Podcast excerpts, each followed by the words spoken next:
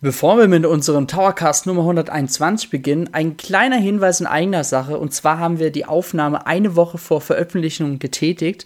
Und wir haben in diesem Podcast über den fehlenden Support in Super Mario Maker 2 und der Super Nintendo Entertainment System App der Nintendo Switch geredet. Jetzt war es so, dass nach der Aufnahme genau diese Inhalte von Nintendo angekündigt wurden. Jetzt ignoriert einfach unsere getätigten Aussagen und nehmt einfach unsere Kommentare mit einem kleinen Augenzwinker hin. Wir wünschen euch trotzdem viel Spaß mit dem jetzigen Towercast.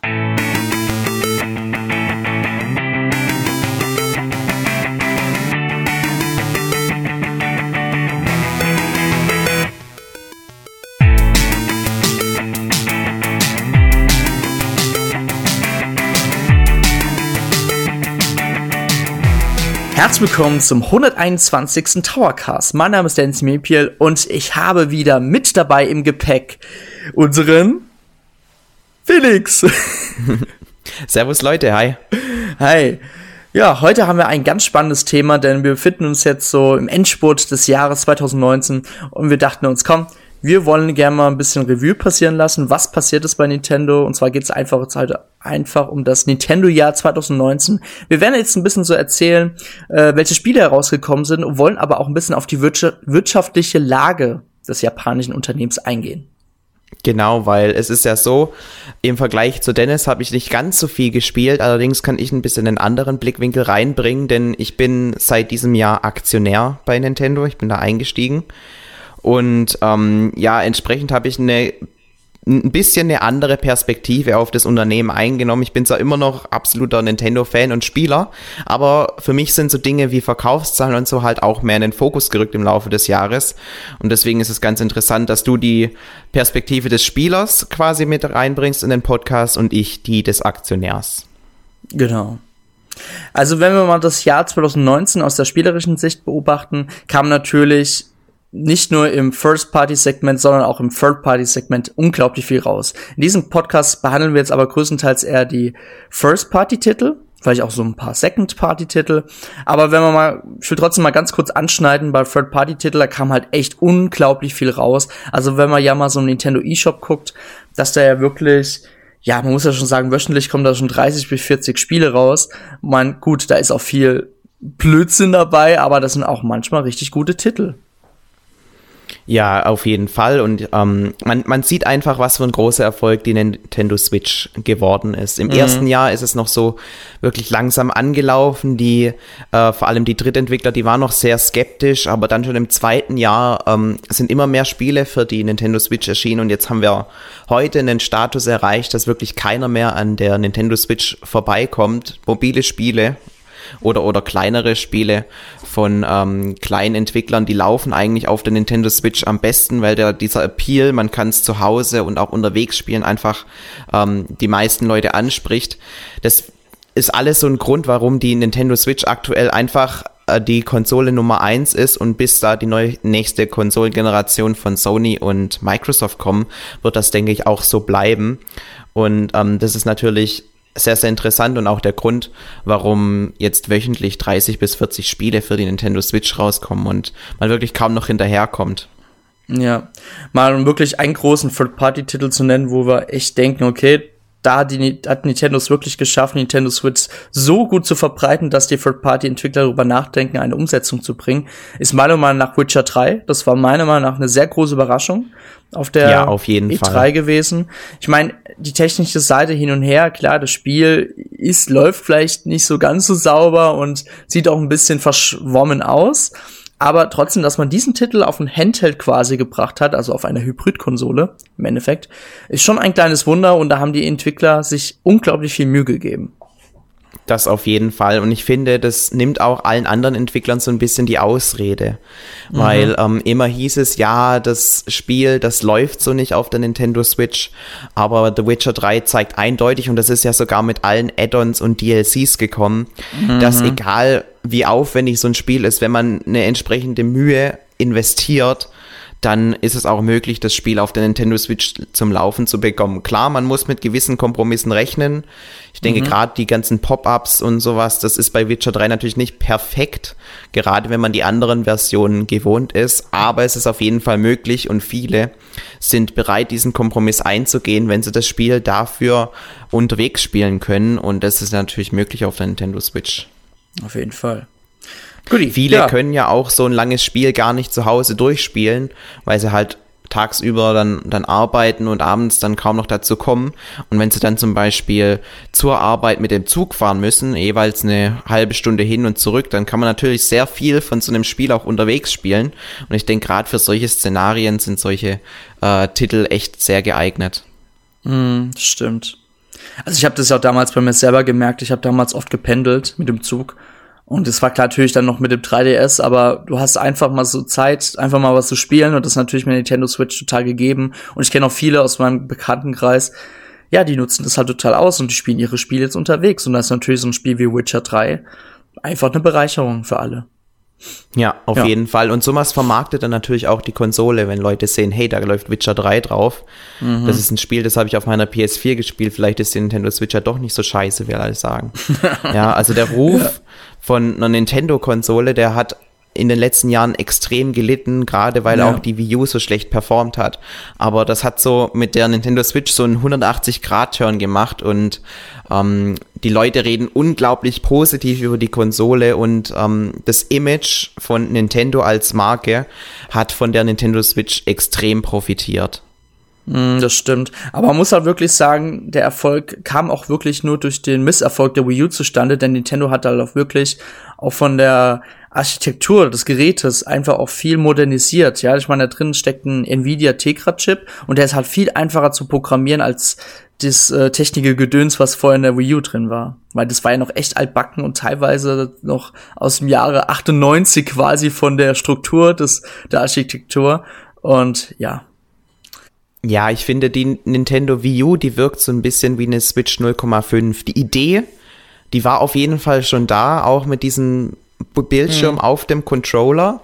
Aber es war halt nicht so wirklich konsequent zu 100% umgesetzt worden. Man konnte die äh, Wii U zwar, man konnte die Spiele zwar teilweise nur auf dem Gamepad spielen, allerdings war dann der Bewegungsradius extrem eingeschränkt. Man musste immer in der Nähe von, keine Ahnung, vier, fünf Metern von der Konsole sein. Ist man weiter weggegangen, ist das Signal verloren gegangen. Mhm. Und ähm, ja, das ist halt bei der Switch heutzutage nicht mehr so. Und wenn man eben noch auf dem Fernseher spielen möchte, was ich hauptsächlich mache, ich bin nicht so der mobile Spieler, ähm, mhm. dann kann man das halt wirklich problemlos machen, indem man die, dieses ähm, Switchpad in, in sein Dock reinschiebt. Und das ist halt echt ein Komfort, der macht auch Eindruck. Also das erste Mal so diese Switch nehmen und in den Dock reinschieben und dann kommt das Bild auf den Fernseher, das beeindruckt auch die Leute. Also ja, das ist wirklich, Fall, wirklich cool. Ja. Guti, dann würde ich mal sagen, gehen wir mal zu den First-Party-Titeln über. Und da kam genau. ja wirklich, Anfang des Jahres kam ja eigentlich schon wieder so der legendäre Wii U-Port. Nächstes Jahr ist es ja zum Beispiel Tokyo Mirage Session, ähm, Encore. Und dieses Jahr war es noch New Super Mario Bros. U Deluxe. Genau. Ja. New Super Mario Bros. ist ja so eine Reihe, die zumindest unter den Gamern nicht mehr sich von großer Beliebtheit erfreut. Also viele nee. haben sich an der Serie einfach satt gespielt. Gerade mhm. in dem Jahr, als New Super Mario Bros. 2 und You beide gleichzeitig quasi rauskamen. Das eine kam Ende Sommer, das andere dann zur Weihnachtszeit. Ach, war das, das war so? dann einfach Echt? ein bisschen viel und der Hauptgrund, warum so viele der Serie überdrüssig wurden. Was aber viele nicht äh, dabei bedenken, ist einfach die Tatsache, dass diese New Super Mario Bros. Spiele sich unglaublich gut verkaufen. Und mhm. selbst das Remake jetzt auf der Nintendo Switch oder das Remaster ähm, läuft einfach unglaublich gut. Also wir haben jetzt hier Verkaufszahlen aus dem Oktober und ähm, das Spiel ist einfach schon wieder 4,59 Millionen Mal verkauft worden. Und wenn man sich überlegt, wie viel Entwicklungsarbeit da dahinter steckt, das ist einfach nicht in Relation zu sehen, weil das ist mhm. minimal. Die haben da diesen, diesen, diese Toadette und wie hieß der, diese Transformation von Toadette? Ähm, Peachette. Peachette, ich wollte schon genau, genau. sagen. Die, die, die haben sie da eingefügt, ja, und, und das war im Grunde alles, was die an dem Spiel verändert haben. Und trotzdem läuft das Spiel wie geschnitten Brot und es ist ja kein schlechtes Spiel. Also wenn man sich nicht an der Serie satt gespielt hat, ist New Super mm. Mario Bros. U wirklich eigentlich das beste Spiel der Reihe. Meiner Meinung nach. Ja, also das stimmt, aber ich muss halt wirklich sagen, ich mag diese New-Reihe gar nicht. Also das war, ich muss sagen, beim DS war es nur ganz nett, und bei der Wii dachte ich so, okay, ja, zu zweit macht ganz viel Spaß, aber spätestens bei New Super Mario Bros. 2 hat man sich so satt gesehen und die Ideen waren auch nicht mehr so ordinär und ja, gut, der Wii U-Teil war halt damals schon was Besonderes, weil es eigentlich schon das erste HD Mario war. Bloß mhm. dann, wo, jetzt, wo man die Deluxe-Version für die Switch angekündigt hat, was ja wiederum auch ganz nett ist, weil nicht alle Leute haben eine Wii U gehabt, ist ja auch so. Und die Nintendo Switch bietet jetzt sich einfach an, dadurch, dass sie sich gut verkauft hat, dass halt eben nochmal die alten Klassiker kommen. Aber halt so Leute wie mich, das langweilt halt total, ne? Also, muss ich halt ja, sagen. Ja, und Nintendo ist ja jetzt auch nicht so, dass sie dadurch die ähm, komplette äh, Fanbase, die das alte Spiel schon gespielt hat, vernachlässigt. Wir kommen ja später noch zu Super Mario mhm. Maker 2, was ja quasi das Spiel ist, das sie dann für dich entwickelt haben. Aber mhm. ich sehe es halt wirklich so, die sehen das Potenzial, diese alten Spiele nochmal neu aufzulegen. Ich denke, Mario Kart 8 ähm, Deluxe ist das beste Beispiel. Das ist das meistverkaufte Spiel auf der Nintendo Switch. Das wird im nächsten, in den nächsten Monaten auf jeden Fall die 20 Millionen Marke knacken. Und ähm, das ist auf jeden Fall was, das lässt sich Nintendo natürlich nicht entgehen. Und jetzt wieder aus Aktionär, Aktionärperspektive ist es natürlich sehr attraktiv, wenn ein Spiel viele Leute glücklich macht, wie ein Mario Kart 8 Deluxe, mhm. äh, aber wenig äh, Entwicklungsressourcen frisst, ist, ist, ist natürlich äh, sehr schön, weil das in der Entwicklung dann auch weniger kostet. Und auf der anderen Seite sind dann diese Kapazitäten, die man für so ein Remake einfach einspart, dann für andere Spiele dann natürlich noch verfügbar. Weil wichtig ist halt, dass man nicht nur aus der Vergangenheit lebt, sondern dass man versucht, bestehende Serien auch ähm, weiter auszubauen und eben neue Spiele zu entwickeln. Wenn man sich aber ähm, diese Zeit nicht gibt, die einem diese Remakes geben, weil natürlich so ein Mario Kart 8 Deluxe hat jetzt ein Mario Kart ganz schnell auf die ähm, Konsole gebracht und entsprechend hatten die Entwickler viel mehr Zeit, ein anderes Spiel zu entwickeln.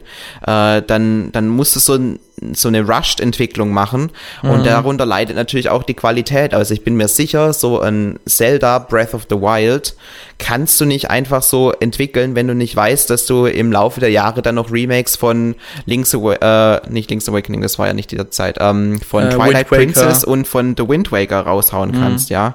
Also das ist schon sehr wichtig für die Entwickler, dass sie das im Hinterkopf haben, dass sie eben nicht ähm, alles riskieren müssen mit dem Titel und, und sich da in Unkosten stürzen müssen, weil halt parallel noch diese Remakes sehr gut laufen. Mhm. Aber das ist natürlich auch ein bisschen, was mich persönlich stört, weil jetzt haben wir quasi eine neue Konsolengeneration von Nintendo und man freut sich natürlich auch mal auf Mario Kart 9 und so weiter. Aber im Endeffekt, ja, ist es jetzt halt, es kommen halt alte Sachen noch mal raus, ne? Und das ist halt so ein bisschen, was die Fans dann auch stört aus spielerischer Sicht. Ja, aber und das stört mich persönlich auch. Ich bin ja persönlich echt auch ein riesiger Mario Kart Fan und ähm, so ein Mario Kart 9 würde ich mir auch extrem wünschen. Die Sache ist, Mario Kart 8 Deluxe läuft so gut, dass ich fest davon ausgehe, dass sich Nintendo Mario Kart 9 für den Release der nächsten Konsolengeneration aufspart, weil was man mit der Nintendo Switch wieder gesehen hat, ist, wenn eine Konsole ein starkes Launch-Line-up ähm, hat, dann fällt es einem extrem viel leichter, diese Konsole auch an den Mann zu bringen und auch mit einem guten Image zu starten. Also wir erinnern mhm. uns an den Launch der Nintendo Wii, der startete mit Wii Sports und mit The Legend of Zelda Twilight Princess. Beides Spiele, die zwei komplett unterschiedliche Zielgruppen angesprochen haben und die unglaublich gut waren zu der damaligen Zeit, haben alles richtig gemacht und entsprechend ähm, hat sich auch so ein gewisser Hype um die Konsole aufgebaut. Die Konsole war für bestimmt ein Jahr restlos ausverkauft. Mhm. Gehen wir weiter zu der Nintendo Wii U da sah die Sache dann schon wieder ganz anders aus, ja. Also da kam zum Launch dann dieses Nintendo Land, mhm. das ja eher so ein mäßig, eine mäßige Minispielsammlung war.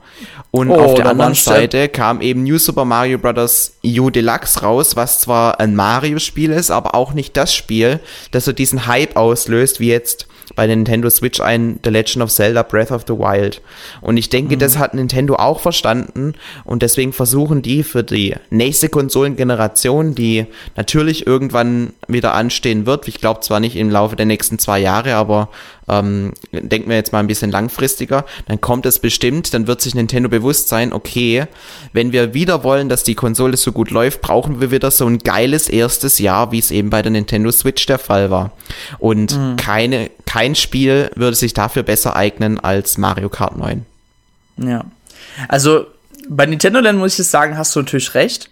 Ähm, aber da gab es wirklich echt paar geile Minispiele und das ist aber ein bisschen, was Nintendo damals nicht verstanden hatte. Sie haben ja so viel Probleme gehabt, die Wii U richtig zu vermarkten. Die haben ja, also es war ja, es fing ja schon 2011 an, als man damals so diesen Prototypen der Wii U gezeigt hatte und jeder dachte erstmal so, hä, ist das jetzt einfach ein Zusatz zu Wii? Also keiner hat es verstanden und da hat Nintendo einfach so viele Fehler im Vornherein schon gemacht.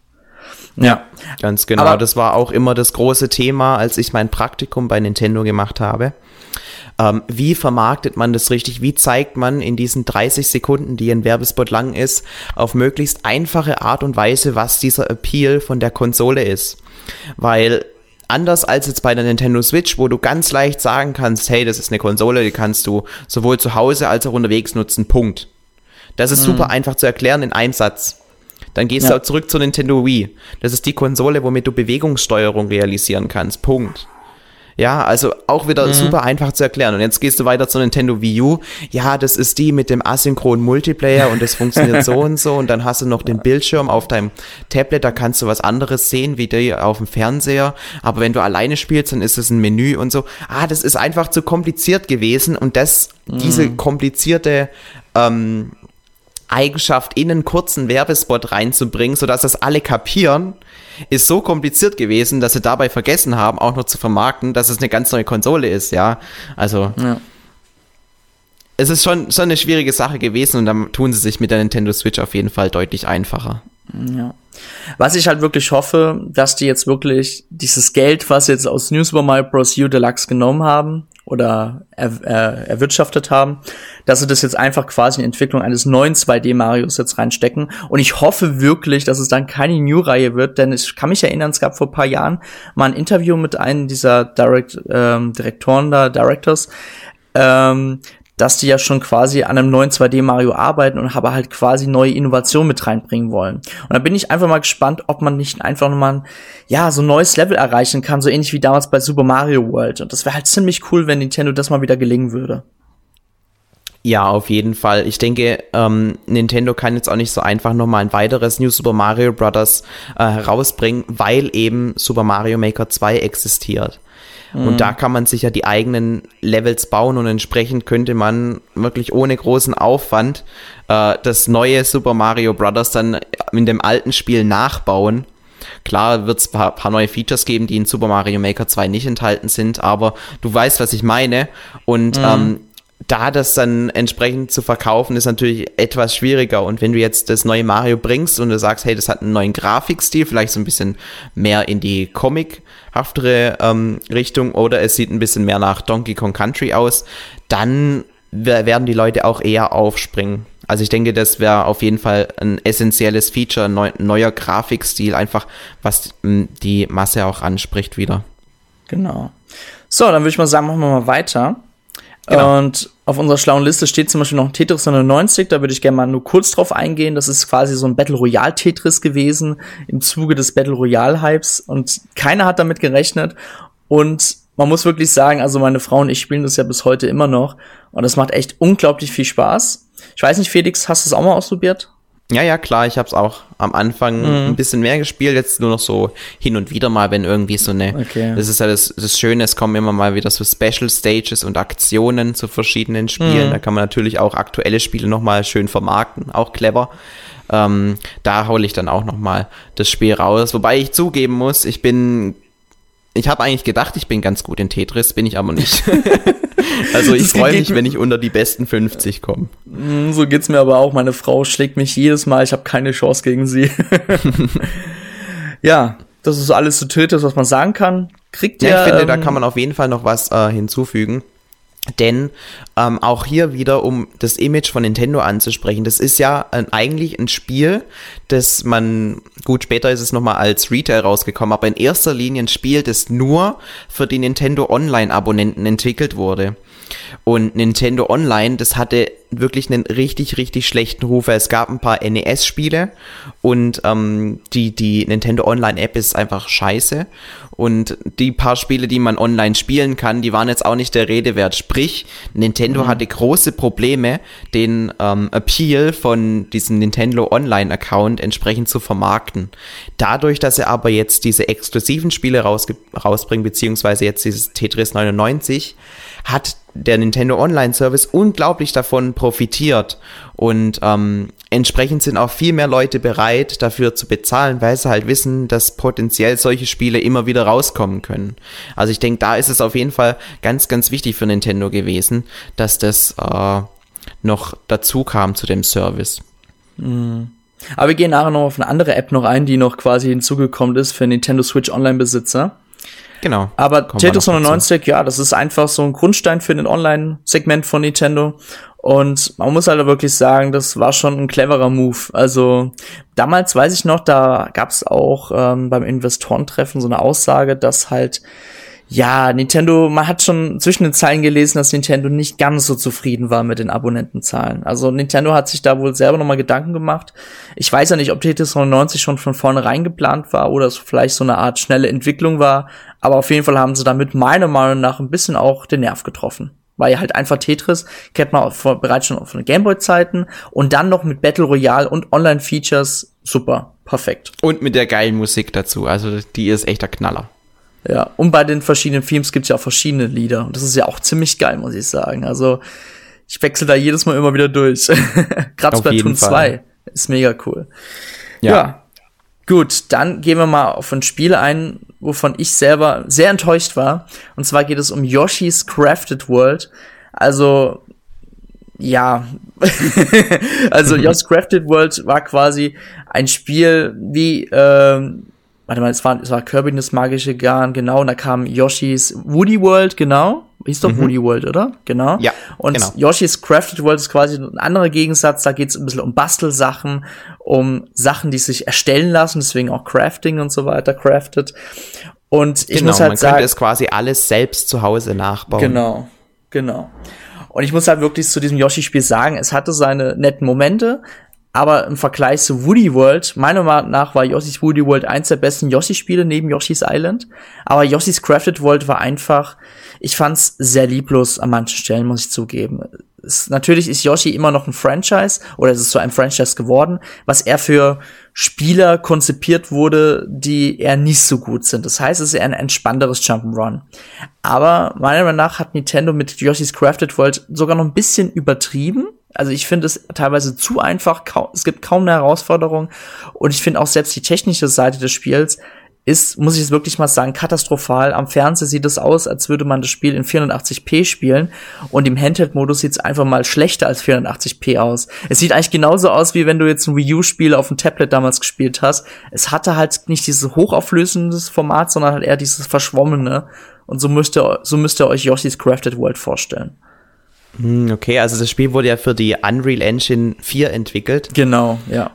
Aber ähm, du sagst, das sieht lieblos aus. Da kann ich jetzt ehrlich gesagt nicht dazu stimmen. Lieblos wäre für mich jetzt gewesen, wenn sie ein Woolly World 2 gemacht haben, das quasi genau denselben Grafikstil nochmal aufgreift und, und kaum was Neues bietet. Aber die haben sich da ja wirklich Gedanken gemacht, hey, wie können wir das 2D Jump'n'Run Woolly World nochmal ähm, nochmal einen neuen Twist reinbringen. Und dann haben sie sich ähm, eben diesen neuen Grafikstil ausgedacht.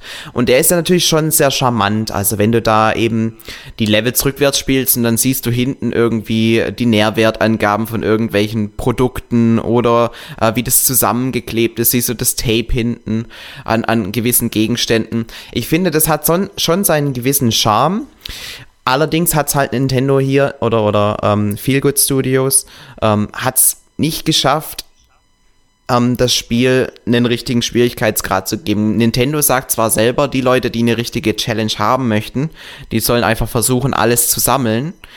Allerdings hat's da einfach Nintendo auch in der Hinsicht übertrieben, dass es zu viel zu sammeln gibt und man zu oft ähm, zurück in ein und dasselbe Level gehen muss. Das ist das, also ein Kumpel von mir hat es durchgespielt und er hat gemeint, er musste jedes Level vier, fünf, sechs Mal betreten, bis er da dann alles mm. sammeln konnte, weil er halt später noch irgendwie nochmal drei Hunde oder sowas in dem, in dem Level finden musste. Mm. Ich persönlich, ich habe hab die Demo gespielt. Man konnte ja das umsonst ähm, hm. runterladen, so eine Demo. Und, und da war mir auch das, das Tempo nicht schnell genug. Da bin ich dann eher so auf der ähm, Donkey Kong-lastigen Seite. Also ich, ich persönlich, ich teile das so auf. Yoshi ist so ein langsames Spiel inzwischen.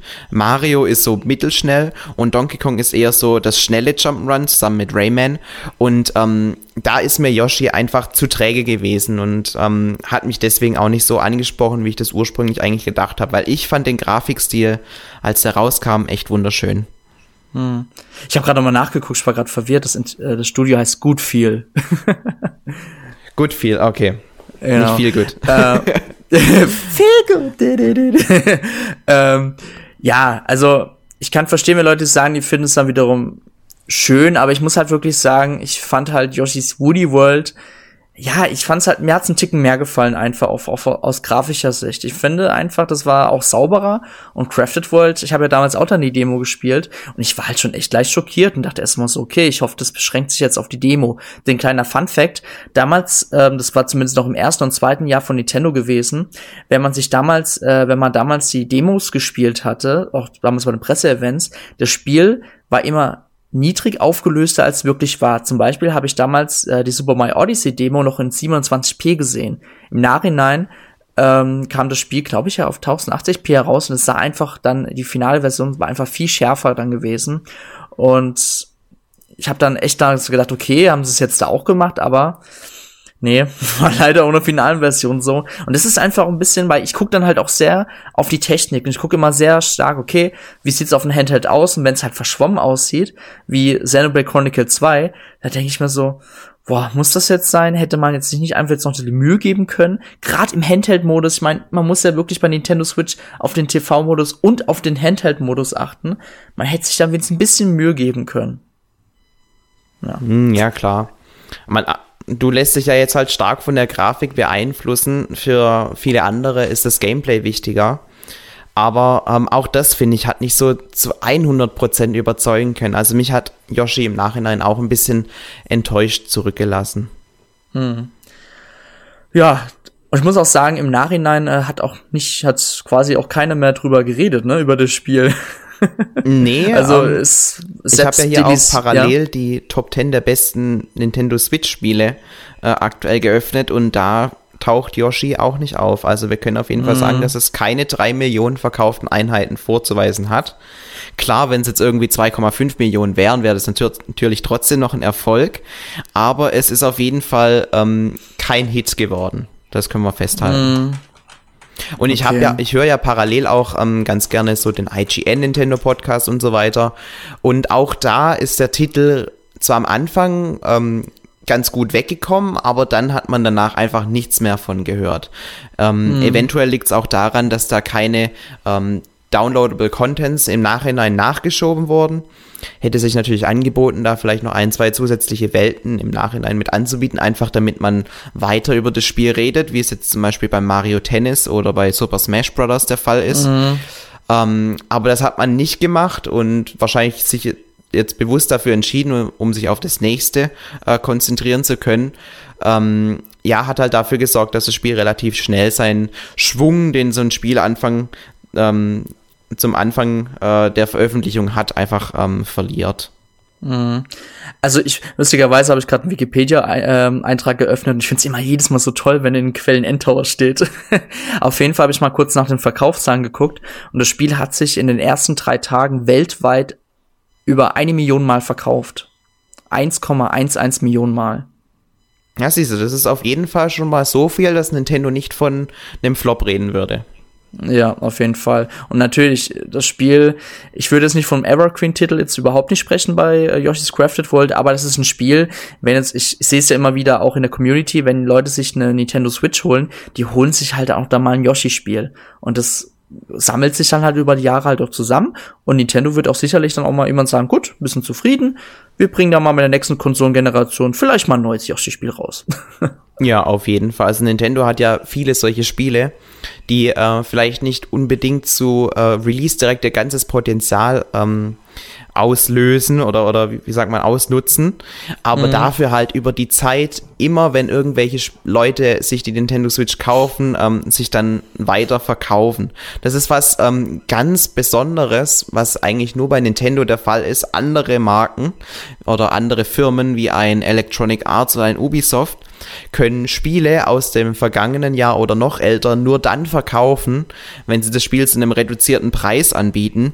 Bei Nintendo ist es wiederum so, dass selbst ein Mario Kart Wii also das ganz, ganz alte Mario Kart Wii oder das Mario Kart 7 immer noch sich extrem gut zum nahezu Vollpreis verkaufen. Das ist was, das kann eigentlich keine andere ähm, Videospielfirma nachweisen. Mhm. Ja. Und bei Yoshi wird es sicherlich genauso sein, dass es sich monatlich auch seine 40 bis 50.000 Einheiten verkauft und, und sowas läppert sich dann mit der Zeit, ja. Und ähm, ja. ich denke, mit so einem Spiel kann man auch wenig falsch machen, wenn man sich das jetzt mal im Laufe des nächsten Jahres vielleicht zu einer ruhigeren Zeit ähm, zu Gemüte führen möchte. Ich denke, mhm. die Leute, die ähm, sich darauf einlassen, die werden, die werden auch ihren Spaß haben. Ja. Gut, dann kommen wir mal zum nächsten Titel.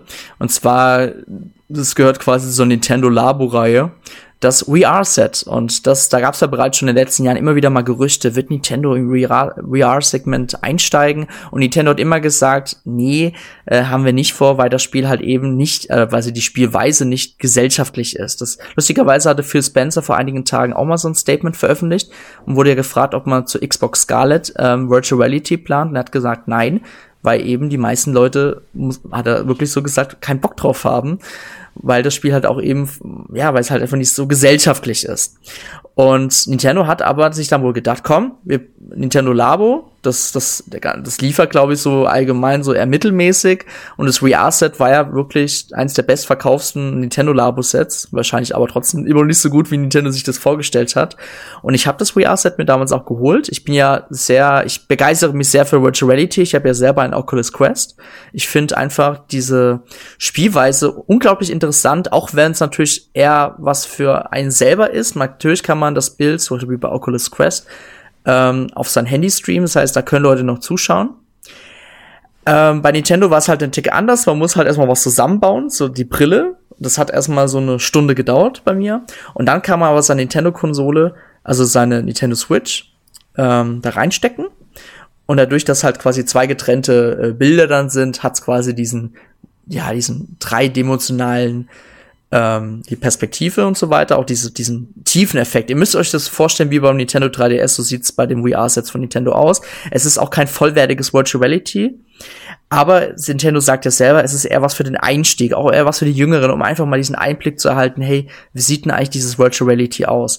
Und da gab es auch ein paar nette kleine Minispiele, da gab es auch schöne Videos. Zum Beispiel eins meiner Favoriten äh, war einfach ähm, der Virtual, das Virtual Boy Video quasi, wo man dann so da reingeguckt hatte. Das war schon ziemlich cool gewesen.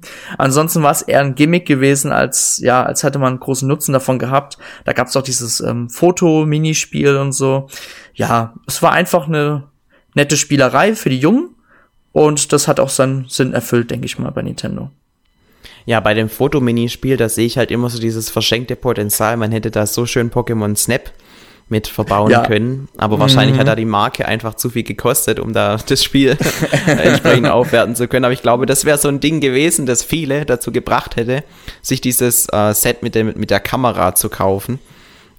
Äh, jetzt so im Nachhinein ist das Ding zwar äh, relativ gut gestartet, aber im Nachhinein dann auch ähm, sehr schnell wieder abgeflacht. Also Nintendo Labo ist, glaube ich, eines ähm, der Dinge, die Nintendo intern eher als Flop bezeichnen würde, mhm. weil sowohl das VR-Set als auch die beiden anderen Sets, die rausgekommen sind, also die, dieses Set mit dem Klavier und so weiter und ähm, das mit dem Roboter, die sind zwar ähm, beide ganz nett, ja, aber ähm, haben halt die Masse nicht so überzeugen können. Ich glaube, heutzutage ist es auch ein bisschen, ähm, ein bisschen was anderes wie früher, wo man wirklich den Leuten alles zusätzliche Zubehör super leicht hat verkaufen können. Inzwischen sind die Leute schon eher so, ja, ich möchte eigentlich nicht so viel Zeug bei mir in der Hütte stehen haben. Mhm. Und wenn ich dann noch so einen riesen Pappberg, also Pappschachteln bei mir da im Regal äh, stehen habe, dann äh, bin ich da nicht so begeistert drüber. Also ich denke, das ist auch einer der Gründe, warum die Leute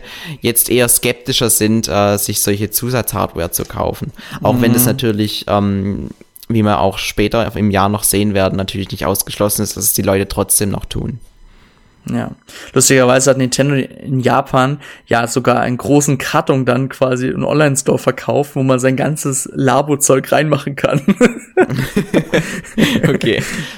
Ja, in Japan ja. ist es ja dann nochmal was Besonderes, weil äh, speziell in so großen Städten wie Tokio, das kann man ja, also wirklich, wenn ich das sehe auf irgendwelchen ähm, Reportagen und so, in was für kleinen Wohnungen die zum Teil leben mhm. müssen, da ist so Nintendo mhm. Labo natürlich nicht gerade ja. einfach zu verstauen. Ja, ich war ja, ich war ja letztes Jahr in Tokio gewesen und ja, die Wohnungen sind wirklich allesamt klein. Also da wohnen ja die Menschen auf geringen Raum quasi mal alle zusammen und ja, aber nicht so in Tokio. Also klar, so, wir war ja, ich war ja am Anfang Richtung Kobe. Ja, da war es schon ein bisschen, so ein bisschen größer, aber trotzdem, die Japaner sind so gewohnt, in kleinen Wohnungen zu leben. ja. Wobei, ich muss jetzt auch echt sagen, das Konzept von Nintendo Labo aus ähm, wieder Aktionärssicht ist unglaublich attraktiv, weil du musst dir vorstellen, du verkaufst quasi ein Spiel, das total günstig in der Entwicklung ist plus mhm. ein bisschen Pappe, sprich es kostet nicht viel in der Herstellung und kannst da einen Preis von 70, 80 Euro dranhängen und ähm, die Leute kaufen das eigentlich ohne zu murren. Zusätzlich kannst du das vermarkten als pädagogisch wertvoll, wenn man an, anfangs äh, natürlich ähm, das gemeinsam vielleicht mit seinem, mit seinem Kind aufbaut und ähm, ja, man, man bastelt da ein bisschen, hat, kann das noch vielleicht mit ein paar Sticker, die man natürlich auch teuer verkaufen kann, mhm. noch ein bisschen personalisieren solche Sachen sind natürlich echt genial in der Theorie, aber in der Praxis sah es dann halt leider so aus, dass das Ganze nicht ganz so gut ankam, wie Nintendo sich das vielleicht erhofft hatte. Ja, also aktuell kann man auch entdecken, äh, quasi jetzt ähm, sehen, jetzt zum Weihnachtsgeschäft, dass Nintendo diese Nintendo Labos jetzt eher, oder so die Händler, dass die jetzt alle jetzt abverkaufen. Ich glaube, die wollen es jetzt alle loshaben. Ich glaube, da wird auch nichts mehr nachkommen. Nee, ich kann es mir auch nicht vorstellen. Nintendo Labo ist ganz nett. Ich glaube, das hatte sogar kurzzeitig mal einen eigenen Tab auf der Nintendo-Website. Jo, Aber stimmt, und das haben sie entfernt. Ja. Genau. Also die haben da, glaube ich, wirklich stark drauf gesetzt. Und die Idee dahinter ist natürlich auch ziemlich nice, aber ja, die Spieler mhm. wollten es nicht so haben, wie Nintendo es möchte. Ja. Guti, dann kommen wir jetzt zum nächsten Titel und zwischen Yoshi's Crafted World und zwischen ähm, Super Mario Maker 2 gab es auch eine große, lange Durchstrecke, aber dann kam es auch endlich Super Mario Maker 2, der Hype war unendlich groß, die Leute hatten wieder mal Bock gehabt, Level zu bauen, der Wii U-Ableger war ja auch wirklich ein Erfolg gewesen. Ähm, dank auch dem kontinuierlichen Support, den Nintendo damals beim ersten Teil ja auch quasi ja vorausgesetzt hatte. Genau, es kamen ja quasi in, im Monatsrhythmus immer wieder neue Updates mit neuen Features hinzu. Mhm. Und beim zweiten Teil sieht es jetzt halt so aus, da kamen jetzt am Anfang jetzt so ein paar nette Updates. Zum Beispiel hat man die Upload-Größe erweitert von 32 auf 64. Ich glaube, man will ja bald sogar auf 128 dann aufstocken. Und ja, das Spiel war auch wirklich super. Es hat ja auch dann diesen Super Mario 3D World ähm, Theme jetzt gehabt äh, was auch nett war, plus was mich da meiner Meinung nach ein bisschen gestört hatte, dass man von zum Beispiel von Super Mario Bros. nicht auf Super Mario 3D World wechseln kann. Das liegt aber halt einfach daran, dass man wahrscheinlich in Super Mario 3D World exklusive Items halt hatte und diese anzupassen für die alten Themen hätte wohl ein bisschen viel Arbeit bedeutet für Nintendo. Und ja, ansonsten war es einfach, also ich muss aber wirklich meiner Meinung nach sagen, es hat sich halt eher wie 1.5 angefühlt, als statt einen zweiten Teil. Aber trotzdem, es macht einfach wieder Spaß, dass man Super Mario Maker 2 oder Super Mario Maker auf einer aktuellen Konsole hat, um es einfach wieder zu spielen zu können. Weil ich habe persönlich nicht immer Lust gehabt, meine Wii U rauszuholen, um Super Mario Maker zu spielen. Ja, das ist völlig korrekt. Und, und nochmal zurückzublicken auf das Jahr. Also wir sind jetzt im Juni angekommen und ähm, wir haben jetzt besprochen New Super Mario Bros. U Deluxe im Januar, was ein Remake war. Dann kam das Yoshi, es kam dieses äh, ähm, Labo VR-Set und jetzt sind wir schon im Juni. Also das erste halbe Jahr 2019 war wieder extrem leer, wenn man so zurückblickt. Mhm. Und ich glaube, mhm. da sind auch einige so ein bisschen ungeduldig geworden. Und mit Super Mario Maker 2 hat Nintendo dann das zweite Halbjahr eingeläutet, das dann, wie wir jetzt auch gleich noch sehen werden, deutlich, deutlich ähm, voller war als das erste halbe Jahr. Und Super Mario Maker 2 jetzt im Speziellen hat mich natürlich voll abgeholt. Ich spiele es heute noch. Bin jetzt übrigens in dieser Endless Challenge bei 500 Levels am Stück auf, auf okay. Mittel. Bin äh, in der globalen Rangliste auf Platz 3500 oder sowas. Das heißt, es okay. fehlt noch ein bisschen was, bis ich meine Bronzemedaille bekomme, die man erst bei 1000 bekommt. Aber irgendwann schaffe ich das bestimmt noch. Und, und ja, also mich persönlich hat's voll abgeholt. Ich habe den ersten Teil, dadurch, dass ich zu dem Zeitpunkt, als es rauskam, in den USA war und äh, nicht spielen konnte, eben verpasst. Entsprechend habe ich diese ganzen ähm, Gefühle, die alle beim ersten Super Mario Maker Teil haben, mit dem zweiten Teil gehabt und, und ich bin einfach hin und weg. Das Einzige, was mich ein bisschen stört, ist, ähm, ich weiß halt, wie sich das, äh, dieser ähm, Baumodus auf der Nintendos, Nintendo Wii U gespielt hat. Und ich sehe das jetzt, wie es auf der Nintendo Switch funktioniert. Und das ist natürlich was ganz anderes, ja. Also man hat nicht mehr diesen, diese zwei Bildschirme und den Touchscreen mit dem, mit dem Stylus. Man, man kann es zwar auch auf der ähm, Nintendo Switch so mit, ne, mit diesem anderen Touchscreen ähm, und spielen, aber weiß nicht, ich glaube, die meisten, die nutzen da jetzt den Controller dafür und das Level bauen steuert sich da eben nicht so, nicht so smooth, wie das jetzt beim ersten Teil der Fall war. Mhm. Nichtsdestotrotz kam dann eben dafür ein Online-Modus dazu. Der war am Anfang einfach eine einzige Katastrophe. Mittlerweile läuft's eigentlich ganz okay. Also ich würde mal sagen, von Echt? wenn ich fünf, fünfmal spiele, sind vier davon okay, eins unspielbar. Was ich trotzdem eigentlich noch ziemlich schwach finde, aber ähm, ja, von, bei Nintendo bin ich einfach davon ähm, halte ich mich zurück, zu hohe Erwartungen an den Online-Modus zu setzen, ja, sagen wir es so. Das also, stimmt, das Man stimmt. kann da eigentlich nur enttäuscht werden. Es ist ganz selten mal, dass Nintendo da einen guten Online-Modus raushaut.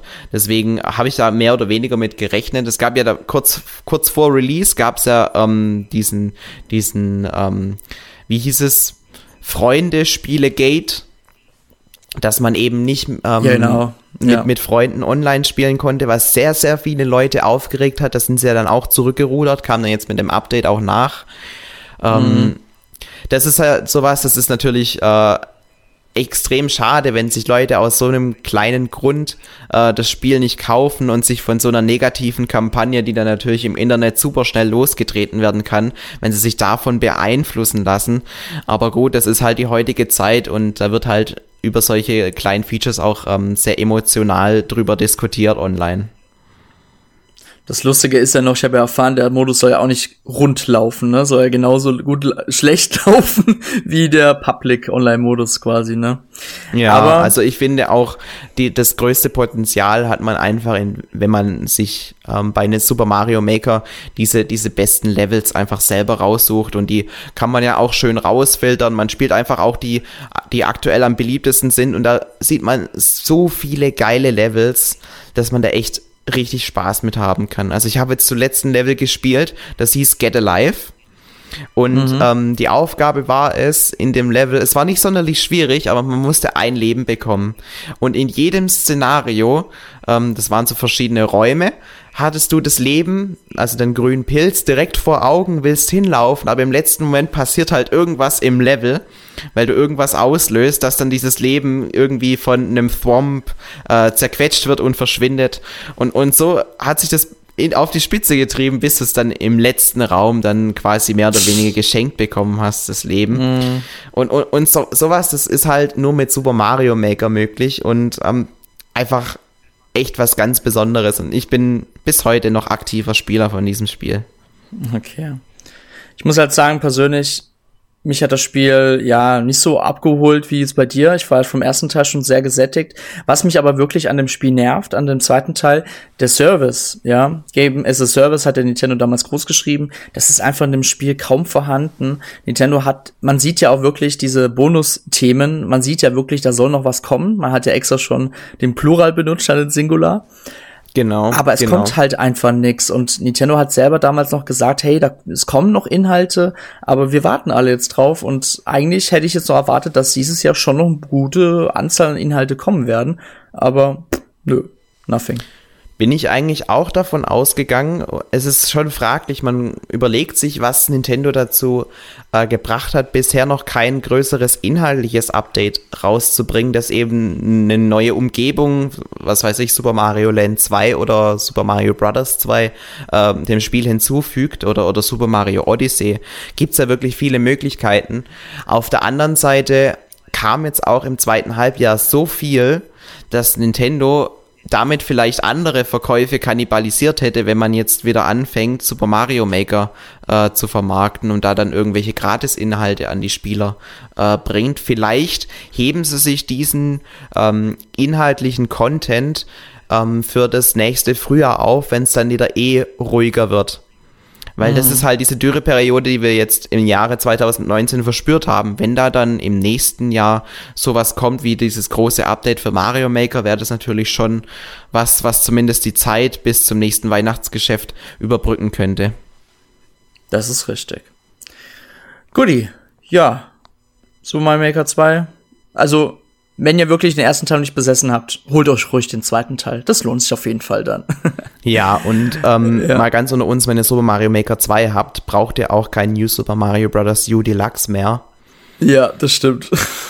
Das verkauft sich aber halt trotzdem gut. Wenn man nämlich ja. auf die Verkaufszahlen genauer hinschaut, hat sich New Super Mario Bros. U Deluxe, gut, es ist ein bisschen früher rausgekommen, aber trotzdem, es hat sich öfter verkauft als Super Mario Maker 2. Wir sprechen hier einmal von im Oktober 4,59 Millionen Einheiten bei New Super Mario Bros. U und Super Mario Maker 2 kommt auf knappe 3,93 Millionen Einheiten. Das ist natürlich dann schon heftig, wenn das eigentlich neuere, innovativere Spiel sich schlechter verkauft wie das, das alte Remake, zeigt aber auf der anderen Seite natürlich auch, ähm, wie groß das Potenzial der Marke New Super Mario Bros. ist. Ja. Das stimmt. Das stimmt. Also das sollte man immer im Hinterkopf behalten, bevor man anfängt, über solche Spiele zu meckern. Weil im Umkehrschluss, wenn Nintendo profitabel ist, können sie natürlich auch mehr Geld in die neuen Spiele investieren. Genau. So, dann kommen wir jetzt mal zu Fire Emblem Free Houses. Ich muss sagen, da kann ich wirklich aus spielerischer Sicht wenig sagen. Ich kann nur sagen, dass unser lieber Daniel aus dem Team, der hat das Spiel getestet und er war auch ziemlich begeistert. Es gab natürlich auch ein paar Kritikpunkte. Man muss auch wirklich im Vornherein auch sagen, Fire Emblem wird es eigentlich heute nicht mehr geben, wenn Fire Emblem ähm, Awakening kein Erfolg damals gewesen wäre für Nintendo 3DS. Und ja, Fire Emblem Free Houses war auch eigentlich mal seit langem mal wieder ein Fire Emblem für eine größere Konsole, sage ich jetzt mal, ne, mit einem aufwendigeren Stil.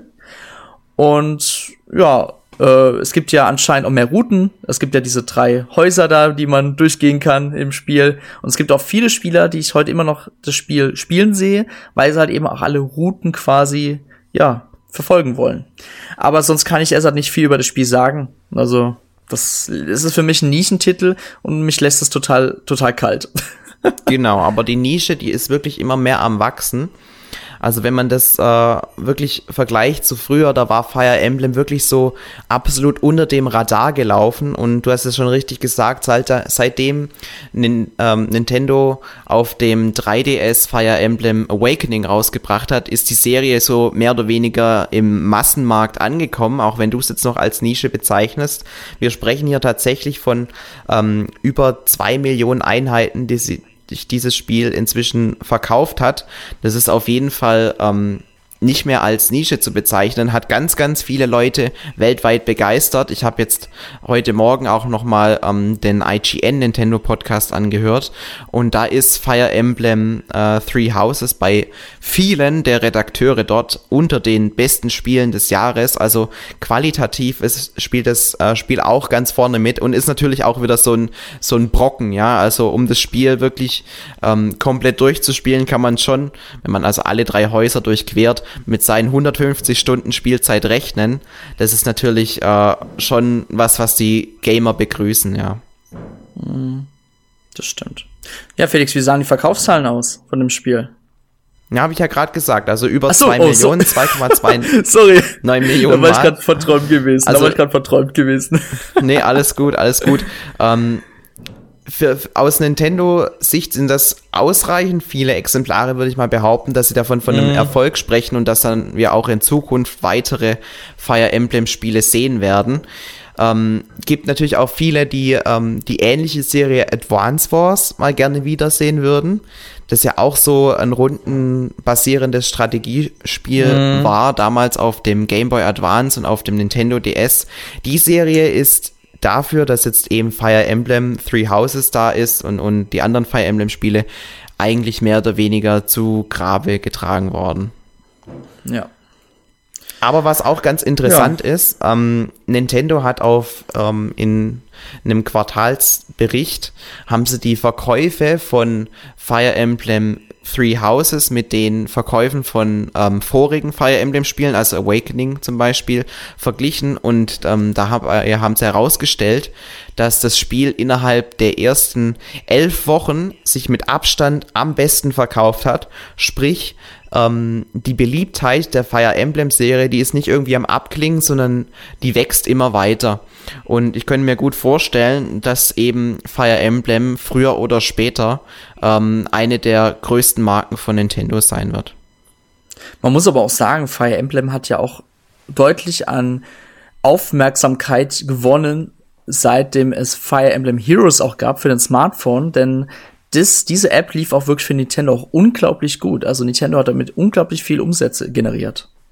Genau, genau. Also Fire Emblem ist eins der Spiele, die ähm, zwar ähm, auch durch ähm, viel zusätzlichen Content monetarisiert werden, also so, so, wie sagt man dazu, so, so kleine, kleine Payments. Ja, Microtransactions. Ma genau, das war das Wort durch Microtransactions. Allerdings ist da das Ganze irgendwie ähm, ja, etablierter bei der Spielerschaft. Es wird nicht so sehr kritisiert wie bei manch anderem Titel, zu dem wir dann noch später dazu kommen werden. Ähm, ge genauso ist es bei Dragalia Lost. Das ist jetzt ein Download-Spiel, das bei uns gar nicht erschienen ist. Es ist äh, in, ich glaube, nur, nur elf verschiedenen Ländern entschieden und entsprechend auch kaum mhm. nach Europa gekommen. Ähm, das ist auch ein Download App-Spiel fürs Handy und ähm, relativ ähnlich, was den Grafikstil betrifft, zu Fire Emblem. Läuft aber, obwohl das auch relativ wenig spielen, genauso wie ähm, Fire Emblem im Verhältnis zu einem, gut, ich sag's jetzt Mario Kart Tour, ähm, läuft das finanziell extrem gut, weil die wenigen, die das spielen, da auch wirklich aktiv dabei sind auch, und auch bereit dafür sind, ähm, etwas Geld dabei auszugeben. Deswegen sind diese beiden Spiele auch ähm, auf dem mobilen Markt äh, extrem positiv bei Nintendo angekommen. Ja. So, ja, dann wollen wir weitermachen. Gern. Was ist nächstes Spiel? Zu Astral Chain kam Ende August meines Wissens heraus, kurz nach der Gamescom. Ähm, ist auch eher so ein Second-Party-Spiel. Das Spiel hat Platinum Games entwickelt.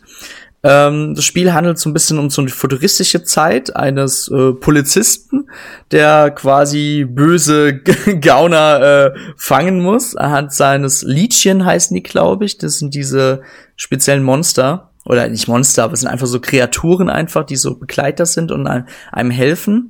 Genau, äh, ich muss sagen, das liegt bei mir immer noch verpackt rum. Ich kam einfach nicht dazu, das zu spielen. Ich habe damals nur bei unserem Max so ein paar äh, Minuten mal gespielt. Die Steuerung ist sehr ungewöhnlich, aber ansonsten macht es echt viel Spaß, da aber halt auch viel Detektivarbeit und so weiter machen muss. Genau. Ja, ist ja von denselben Entwicklern, die auch Bayonetta gemacht haben und mhm. jetzt aktuell fleißig an Bayonetta 3 entwickeln das ist jetzt für mich so ein klassisches Nischenspiel, womit ich persönlich nichts anfangen kann. Also dieses, mm. dieses äh, Gameplay, Hack and Slay heißt es, glaube ich, ähm, wo man einfach viel auch auf Knöpfchen drückt und uns eben auch wirklich auch Mini, Millisekunden ankommt, dass man da richtig reagiert und so. Das ist einfach was, das, das, das holt mich nicht ab. Ist nicht so mhm. ganz meins, deswegen Astral Chain, genauso wie Bayonetta, äh, habe ich nicht so ganz auf dem Radar gehabt. Also Astral Chain würde ich mal sogar gar nicht mal so als Hack'n'Slay bezeichnen. Es ist, es geht in die Richtung, aber ist nicht so extrem wie Bayonetta. Also da ist auch viel mit, so, da ist so ein bisschen Taktik auch gefragt, ne? Man muss schon überlegen, was man drückt, auf jeden Fall. Ja, okay. Aber die Immerhin. Verkaufszahlen, also ich glaube, hast du Zahlen, weil ich habe mal gehört, dass Platinum Games zufrieden war, aber so richtig Zahlen hat man jetzt nicht gefunden. Nee, also ich denk mal, dass die so vielleicht in, um die Millionenmarke sind, die Verkaufszahlen. Ich habe jetzt hier auch nichts gefunden, mhm. ist also auch nicht in die, ähm, auf jeden Fall nicht in der Top 10 der meistverkauftesten Nintendo Switch-Spiele reingekommen. Ist aber auch nicht überraschend, weil da bräuchte man mindestens drei Millionen Einheiten, um da eine Erwähnung zu finden. Ich glaube, ja. Nintendo ist auch nicht so blauäugig, dass sie da jetzt rangehen und sagen, Astral Chain, das wird ein Spiel, das verkaufen wir, keine Ahnung, 10 Millionen Einheiten, weil das so geil ist. Ja. Qualitativ hätte das vielleicht äh, durchaus die hohen Verkaufszahlen verdient gehabt, aber es spricht eben nicht die Masse an. Ja, und ähm, die wenigen Leute, die es anspricht, die sind davon absolut begeistert und die kaufen sich vielleicht auch gerade wegen sowas ähm, sich die Nintendo Switch aber ähm, ich glaube nicht, dass man so ein Spiel entwickelt mit, dem, mit der Hoffnung, dass es ein absoluter Topseller wird. Das ist richtig. So, dann kommen wir mal zu etwas, äh, was kurz vor dem Ende des ersten Jahres von Nintendo Switch Online erschienen ist, und zwar die Super Nintendo Entertainment System Applikation für Nintendo Switch man hat quasi dann, oh Gott, wie viele Spiele waren das? Es waren auf jeden Fall über 20 Spiele gewesen. Über 20 ja, Spiele hatte man einige. Zugriff. Ja, hatte man Zugriff gehabt, die man auf seiner Nintendo Switch endlich spielen kann. Und das ist ja wirklich, wonach die Fans ja schon seit dem ersten Jahr geschrien haben. Die wollten keine NES-Titel, weil die sind einfach schon, sorry, die sind einfach zu alt einfach und die meisten können auch nichts damit anfangen. Aber die SNES-Titel sind zeitweise, sind teilweise alle zeitlos, gerade Yoshi's Island, Super Mario World etc., die sind alle, die kannst du heute immer noch spielen, das hat sich, ist nix schlecht gealtert. Und was Besondere aber ebenfalls auch hier ist, wie bei der NES-App, man kann zum Beispiel auch Titel wie Ma äh, Super Mario Kart online zusammenspielen. Also halt zu zweit nur, aber man kann es dann sogar zu zweit spielen. Und das ist sogar eine ziemlich gute Aufwertung des Titels, muss ich sagen. Ja, auf jeden Fall. Nur ich beobachte jetzt genau die Leute, die geschrieben haben, geschrien haben, NES-Titel sind zu alt, wir wollen SNES-Titel, die schreien jetzt auch, dass Nintendo 64-Titel haben. Ja, also ich glaube, zufrieden werden die Leute nie sein, weil danach kommt der GameCube. Ähm, trotzdem, ich finde die SNES-App eigentlich wirklich super. Muss aber ganz ehrlich sagen, ich habe noch kein einziges Mal reingeguckt.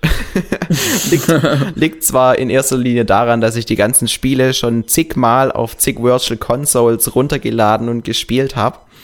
Aber ähm, ja, mich reizen diese alten Spiele einfach nicht mehr so, wie es vor ein okay. paar Jahren der Fall ist. Dafür kommt einfach zu viel Neues, was ich dann eher spielen möchte. Mhm.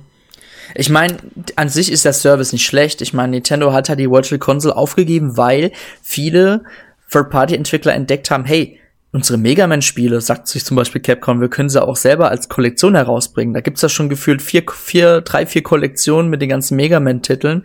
Und das gibt halt für die Firmen viel mehr Geld, als wenn sie die Titel einzeln anbieten, jetzt in der Virtual Console. Weil, ja.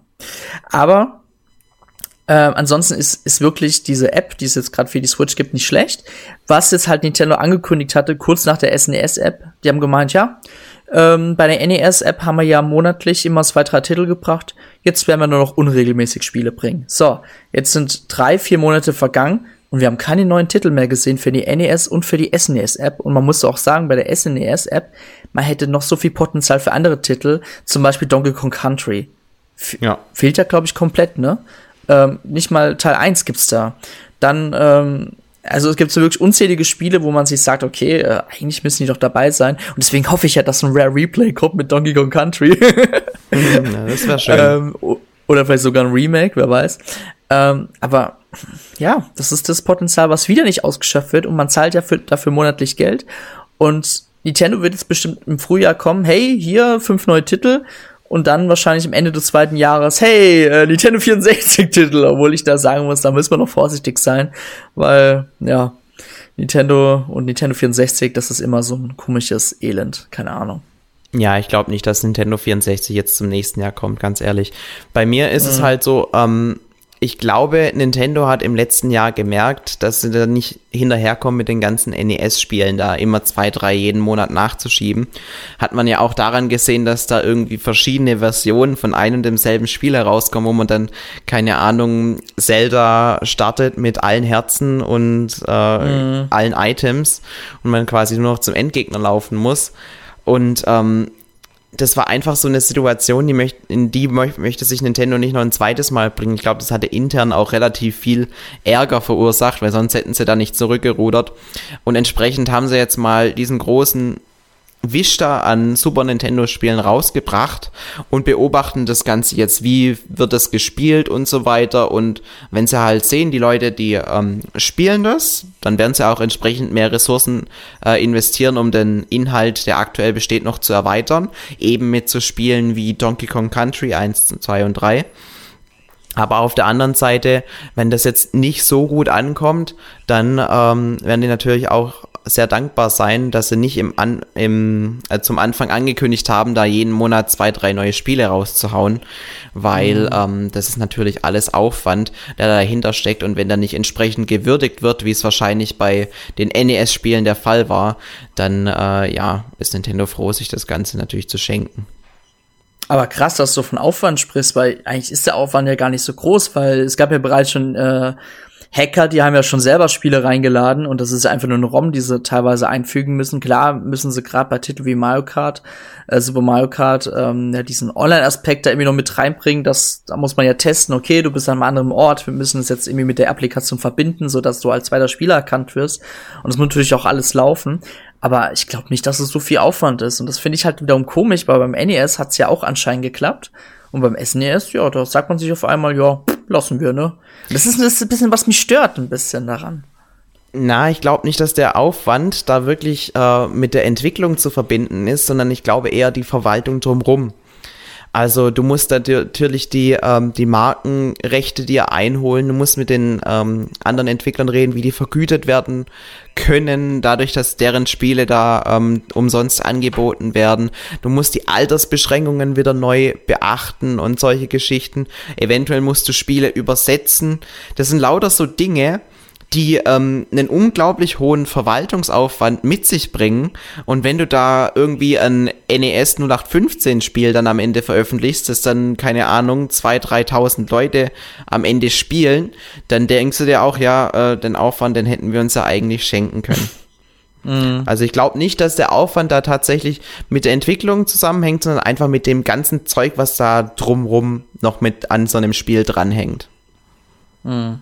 Weil nicht jedes Spiel ja, kommt ja von Nintendo mhm. in-house, sondern äh, ja, es sind Second-Party-Spiele oder, oder mhm. keine Ahnung, irgendwelche Klassiker von, von Capcom und so weiter, die dann natürlich auch äh, entsprechend ähm, von, von den entsprechenden Entwicklern äh, eingekauft werden müssen. Ja. Ja. Obwohl man sagen muss, dass der Third-Party-Anteil ja schon gering war beim NES-Titel, fand ich persönlich. Also war auch viel, viel von Nintendo dabei selber. Ja, ich könnte mir ja. auch erklären, warum. ja.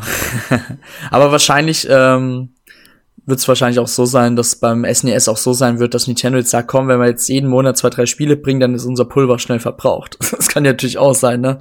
Weil beim SNES e hatte Nintendo gefühlt ja länger für die Entwicklung der Spiele gebraucht als damals fürs NES. Na ja, gut. Ja, kannst du, weißt du da, ob, ob auf dem Super Nintendo weniger Spiele erschienen sind wie auf dem Nintendo? Äh, du meinst aufs NES? Ja. Äh, boah, ich, ich, das kann ich jetzt gerade nicht sagen, nee. Aber gefühlsmäßig würde ich jetzt mal schon behaupten, dass auf dem NES ähm, vielleicht von Nintendo selber einen Ticken mehr gab als fürs SNES. Weil beim SNES habe ich das Gefühl, da gab es natürlich dann viel mehr Third-Party-Support, die drauf entwickelt Das auf jeden haben. Fall. Also wenn man jetzt das äh, rein aus Spielersicht sieht, gibt es auf jeden Fall deutlich mehr SNES-Spiele, die sich noch eignen würden, auch, auch heute jo. zu spielen, als NES-Spiele. Weil da haben wir, glaube ich, so ziemlich das ganze Kontingent, das da zur Verfügung steht, aufgebraucht. Da gibt's ja wirklich nur eine Handvoll mm. Spiele, die man heutzutage auch noch äh, wirklich zocken ja. möchte. Und auf dem Super Stimmt. Nintendo sieht das natürlich ganz anders aus. Wenn ich da an, an so ja. Geschichten wie Secret of Mana oder sowas denke.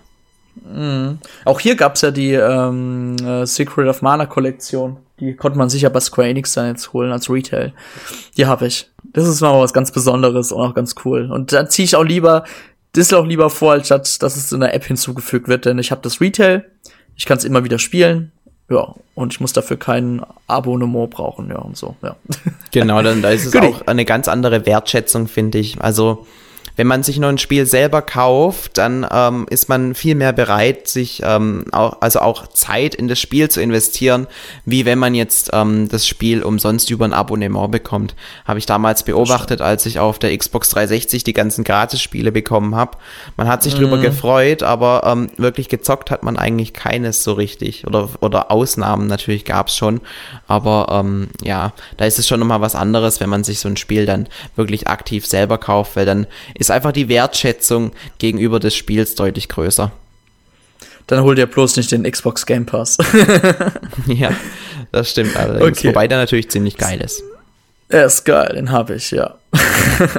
so, dann kommen wir mal zum nächsten Titel. Der kam im September gemeinsam mit Nintendo Switch Lite heraus. Und zwar geht's hier um The Legend of Zelda Link's Awakening. Wir haben bereits ja schon im letzten Podcast schon einiges darüber geredet, denn in der letzten Podcast ging's ja um Remakes und Link's Awakening ist quasi ein Remake vom Game Boy-Titel. Genau. Quasi neu aufpoliert mit neuer Grafik, äh, modernisiert und ja, es sieht einfach fett geil aus. Also ich mag den Look. Ja, es gab viele, die haben gesagt, äh, Link sieht aus wie eine Puppe, geht mal gar nicht. Ich habe auch schon gehört, Link sieht aus, als hätte er Down-Syndrom. ich muss aber sagen, ich muss aber auch sagen, ich finde einfach den Stil mega niedlich und wegen mir kann Nintendo auch ein Link to the Past in diesem Stil noch mal rausbringen. Ja, also ich finde den Stil auch absolut überragend. Also ich, ich ähm, mir hat das auch richtig gut gefallen, schon ganz, ganz am Anfang. Mir hat es sogar, und damit gehöre ich, glaube ich, zu einer Minderheit, besser gefallen, wie dieser Comic-Stil, der da im Intro läuft. Denn der hat ja auch, der ist ja bei vielen mhm. Leuten noch deutlich besser angekommen, wie dann letztendlich die Grafik, wie sie ausgefallen ist. Ähm, für mich auch mein Weihnachtsspiel, also das werde ich mir definitiv dann zur Weihnachtszeit noch gönnen. Ähm, ist auf jeden Fall auch wieder eins dieser Spiele. Nintendo hat sich ähm, ja vorgenommen, möglichst jedes Jahr ein neues Zelda-Spiel rauszubringen. Und mhm. ähm, das ist ein Spiel, das dann den Leuten, die aktuell an Breath of the Wild 2 entwickeln, äh, entsprechend die Zeit gibt, ähm, weil eben der Druck nicht da ist, dass sie dann das Spiel schon dieses Jahr äh, hätten rausbringen können. Weil, wenn du mich fragst, Ende 2017 waren sie fertig mit ähm, The Legend of Zelda Breath of the Wild in zwei Jahren Entwicklungszeit hätten die da schon irgendwie was zusammenschustern können, ja. Ob das dann der Qualität entspricht, die alle haben wollen, keine Ahnung.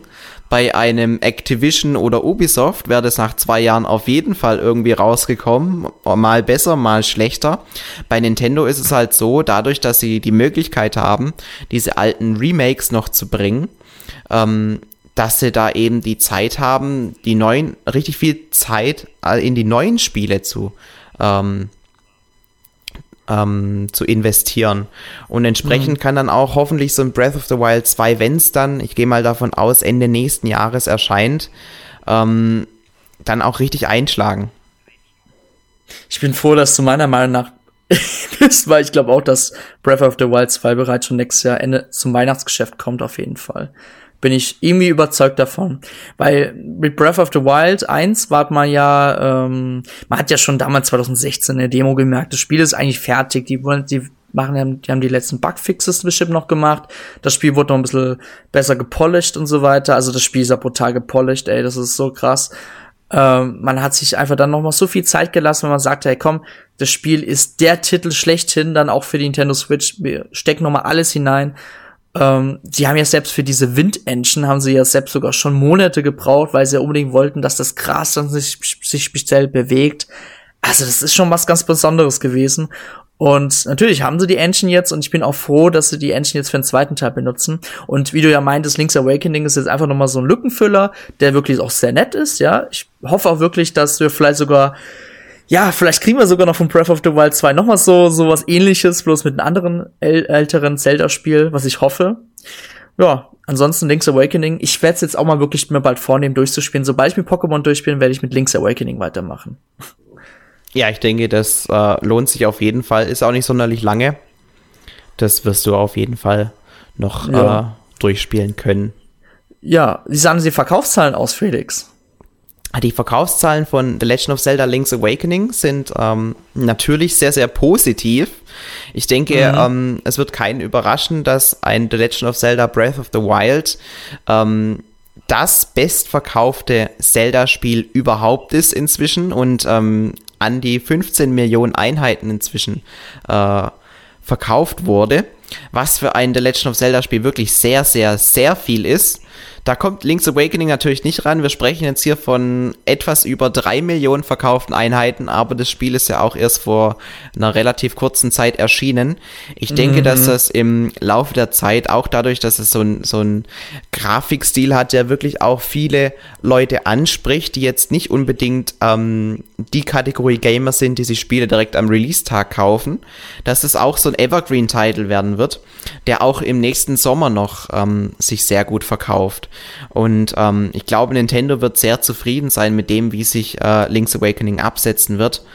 Ähm, ich persönlich kaufe es mir auch noch zum Weihnachtsgeschäft. Also da mm. denke ich, ist Nintendo sehr zufrieden mit. Ja. Ja, gut. Felix, gibt's, gibt's irgendeinen Zelda, älteren Zelda-Titel, den du dir unbedingt gerne noch als Remake wünschen würdest? Oh, da muss ich mal nachdenken. Ähm, Zelda 2 auf jeden Fall nicht. Ähm, also mein, mein liebstes Zelda ist ja das eigentlich auf dem, also nach Breath of the Wild, Breath of the Wild ist mein absolutes Lieblingsspiel aller Zeiten inzwischen. Mm, mein, also meins auch, ja. Ist schon krass. Ähm, ich fand das auf dem 3DS richtig gut, was aber auch mehr oder weniger so ein ähm, Link to the Past 2.0 ja. war. Ja, A Link Between Worlds. A Link Between ja. Worlds, genau. Ähm, ich denke, das Zelda, das sich am ehesten ähnlich wie ähm, jetzt Link's Awakening für ein Remake eignen würde, weil es halt auch was die Verfügbarkeit betrifft, relativ ähm, schwer zu zocken ist, ist das auf dem Game Boy Advance das damals ah. von Capcom entwickelt wurde, das ist Minish Cap. Minish Cap, ja. Genau, wo man, wo man sich zusammenschrumpft und ähm, dann eben als winziger Link herausfindet, warum denn unter den ganzen Gräsern tatsächlich Rubine stecken. Ja, also das ist ähm, vielleicht nicht unbedingt der allerbeste Zelda-Titel, auch ähm, nicht der allerbeste 2D-Zelda-Titel, aber es ist auf jeden Fall einer, den relativ wenig Leute gespielt haben. Und wenn man da so viel Zeit reinsteckt wie in das Link's Awakening Remake und guckt, wo sind Dinge, die man noch verbessern kann, denke ich, kann man aus diesem alten Spiel auch noch ähnlich wie jetzt bei Link's Awakening ein richtig geiles Remake draus machen. Also mein Wunsch wäre dann tatsächlich äh, The Minish Cap. Mm, okay. Und was wäre es bei dir? A Link to the Past, ne? Äh, A Link to the Past, wie ich es vorhin erwähnt hatte, ja. Aber ich habe den Titel, ich muss leider zu meiner Schande gestehen, ich habe A Link to the Past noch nie gespielt. Ich wollte, ich nehme es mir immer wieder vor, jetzt gerade jetzt, da das Spiel ja für die SNES-App ja erhältlich ist. Ähm, aber so als Remake, so in demselben Look wie Link's Awakening, wäre schon was Besonderes und auch ziemlich cool. Ich hoffe mal, dass das kommen wird. Ja, also wenn dir A Link Between Worlds gefällt, dann wird dir auf jeden Fall auch A Link to the Past gefallen. Das Einzige Natürlich, ist, wenn ja. man A Link Between Worlds zuerst gespielt hat, dann wird einem A Link to the Past sehr träge vorkommen. Mm, Weil A Link ja Between Worlds, das hat ja diesen ja. 60 Hertz Modus und, und es, es spielt sich so schnell und flüssig äh, und, und ja, also es ist richtig, richtig fix und man kann das ja auch innerhalb weniger Stunden durchspielen und dann kommt man auf äh, A Link to the Past zurück, das halt sich eher ein bisschen träge steuert. Man kann nicht in alle Richtungen laufen, ähm, wie bei beim 3DS-Teil. Ja, das sind so, so kleine Dinge, die ich wenn ich jetzt heute A Link to the Past spiele, so ein bisschen vermisse, aber das, was A Link to the Past zur damaligen Zeit geschaffen hat, ist einfach äh, unglaublich gewesen und definitiv eins mhm. der verdientesten Zelda-Spiele, die ein Remake bekommen können. Ja, das stimmt. Guti, machen wir mal weiter. Und zwar mit Dragon Quest 11. Lustigerweise wurde das Spiel bereits schon Jahre vor Nintendo Switch-Ankündigung äh, für damals noch NX angekündigt. Das war ja das allererste ähm, Spiel, das für die neue Nintendo-Plattform bestätigt wurde. Ja, ja, das stimmt. Und das Spiel, ich weiß noch, ich war damals in Japan, da kam das Spiel gerade so kurz davor heraus. Da gab's ja auch diese spezielle 3DS-Version mit dem Retro, also quasi den alten Pixel-Look noch im unteren Screen, meines Wissens. Den hat man ja quasi dann in Nintendo Switch-Version noch eingefügt. Und jetzt äh, quasi Jahre später gibt's die Definitive Edition für Nintendo Switch und ich habe ja auch selber ein paar St zehn Stunden gespielt. Das ist ja nix für einen Dragon Quest Titel, aber es macht unglaublich viel Spaß. Meine Frau hat ja sogar schon über über 60 Stunden das Spiel gespielt und die ist auch noch nicht mal durch. Ähm, durch. Und da muss ich ja wirklich sagen, ähm, ja, das ist einfach ein Titel, den kann man, wie du schon meintest vorhin, das ist einfach so ein Titel für unterwegs auch, wenn man mal wieder weiterspielen will auch wenn man auf der Arbeit mal kurz Pause macht oder so, dann kann man einfach ein bisschen weiter leveln und so weiter, grinden. Das ist schon was ganz Besonderes und Dragon Quest 11 ist meine, meiner Meinung nach eine ziemlich große Bereicherung für die Nintendo Switch und ja, das ist ein Titel, wenn ihr Rollenspielfans seid, dann holt euch diesen Titel unbedingt. Also das ist eine Pflicht, finde ich. Genau, die Dragon Quest-Reihe, die ist ja eigentlich früher dafür bekannt gewesen, vor allem im asiatischen, sprich japanischen Markt, äh, sehr gut zu laufen.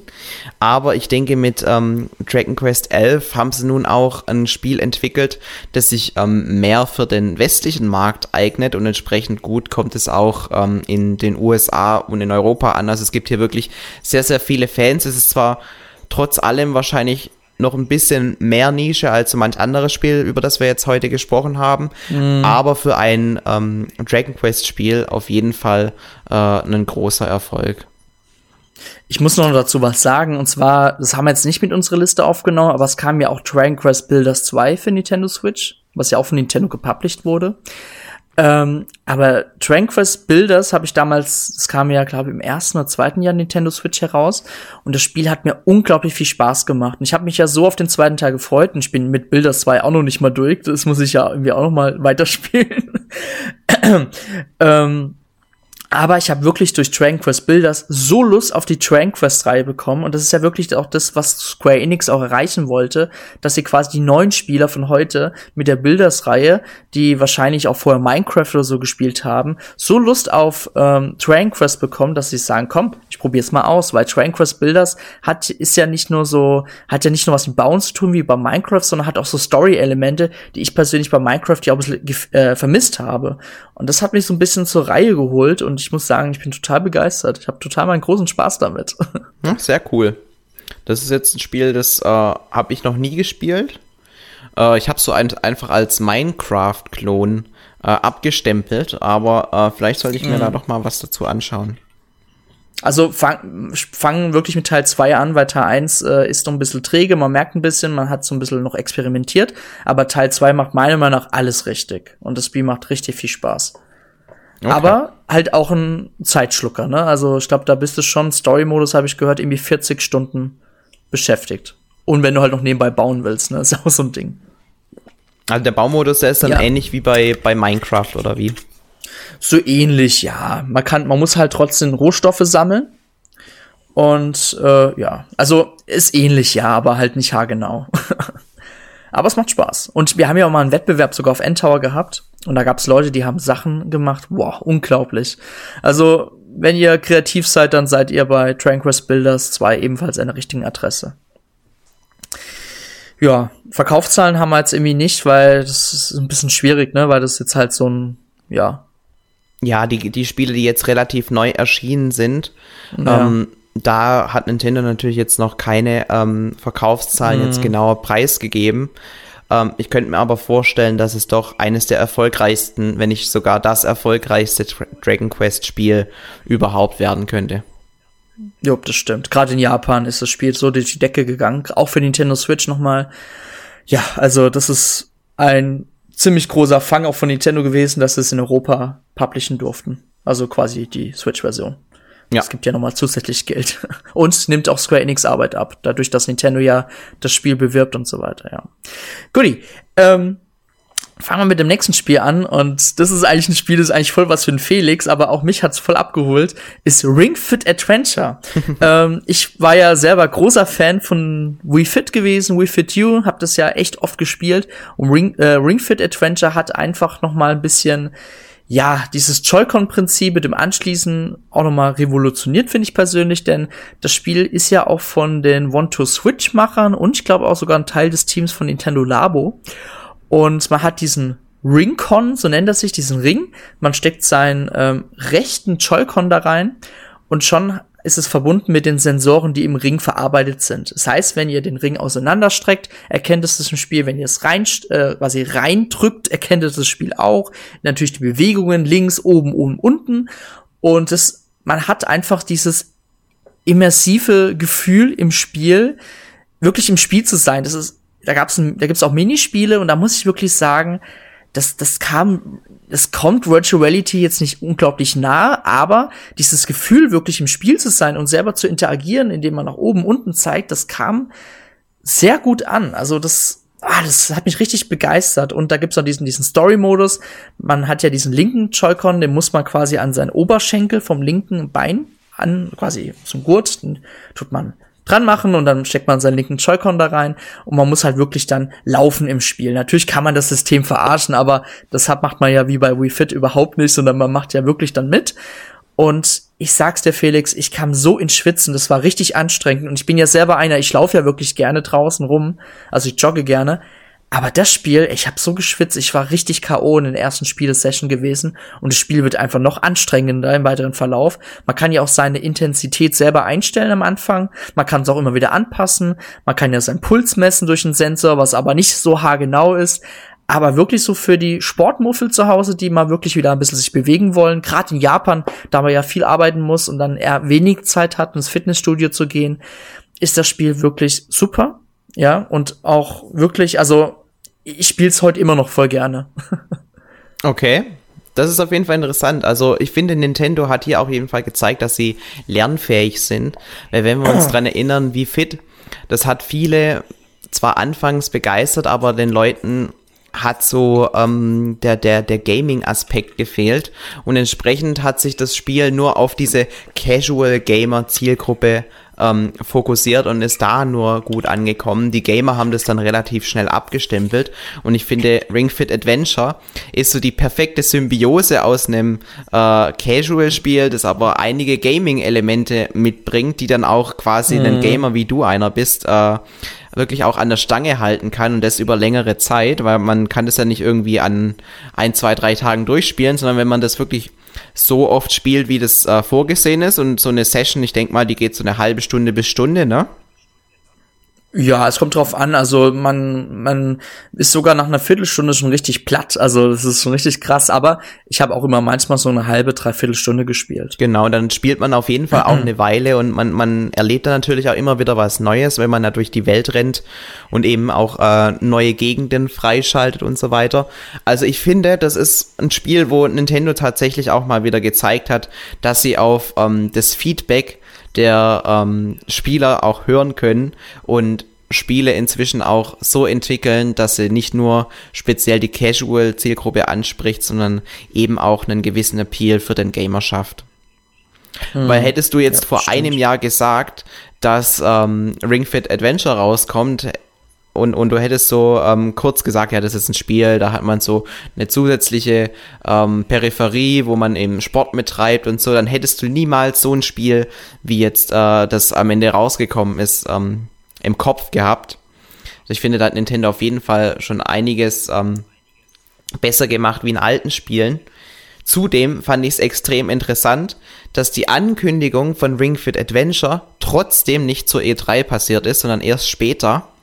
Das heißt, sie haben schon damit gerechnet, dass der ein oder andere tatsächliche Gamer damit äh, eher kritisch umgehen könnte, weil es eben wieder so ein typisches Strampelspiel mhm. ist, was die meisten natürlich nicht leiden können. Aber zu äh, Nintendos Gunsten ist das Spiel ja wirklich sehr, sehr positiv angekommen und ähm, du sagst es, dir macht es großen Spaß und ich denke, ähm, so sind auf jeden Fall alle glücklich geworden damit. Man hat ja jetzt vor einigen Tagen jetzt auch gelesen, in Japan ist das Spiel dauerausverkauft. Gerade in Japan ist das Spiel eingeschlagen wie eine Bombe. Und ich glaube, da können wir wirklich auch von einem Riesenerfolg reden, denn wenn wir das mal so mit One to Switch oder Nintendo Labo vergleichen, ist Ring Fit Adventure tatsächlich mal wieder so ein Spiel aus der Casual-Ecke von Nintendo, das wirklich mal wieder an einen Erfolg knüpfen kann. Also, da hat Nintendo auf jeden Fall alles richtig gemacht. Ja, super. Guti. Ja, machen wir weiter. Dann machen, machen wir weiter mit Luigi, äh, Luigi's Mansion 3. Ja, ein größeres Spiel, quasi eigentlich das große Spiel von Nintendo in diesem Weihnachtsgeschäft. Ähm, neben einem anderen, was wir nachher sagen werden.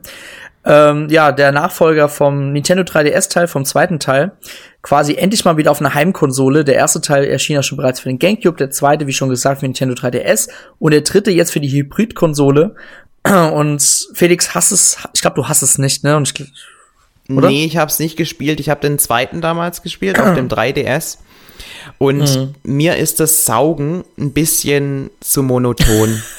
Also okay. im Grunde kann man ja jedes mhm. ähm, Rätsel lösen, indem man den ganzen Raum erstmal leer saugt und dann vielleicht ein, zwei mhm. äh, Sachen mit der Taschenlampe aufleuchten lässt. Aber ähm, ja, ich glaube, mir würde das Spiel trotzdem Spaß machen, aber ähm, ja, da gibt es einfach andere Spiele, die mich momentan mhm. mehr reizen. Ist aber auf jeden also Fall wohl eins mit der wichtigsten Nintendo-Spiele, die dieses Jahr erschienen sind.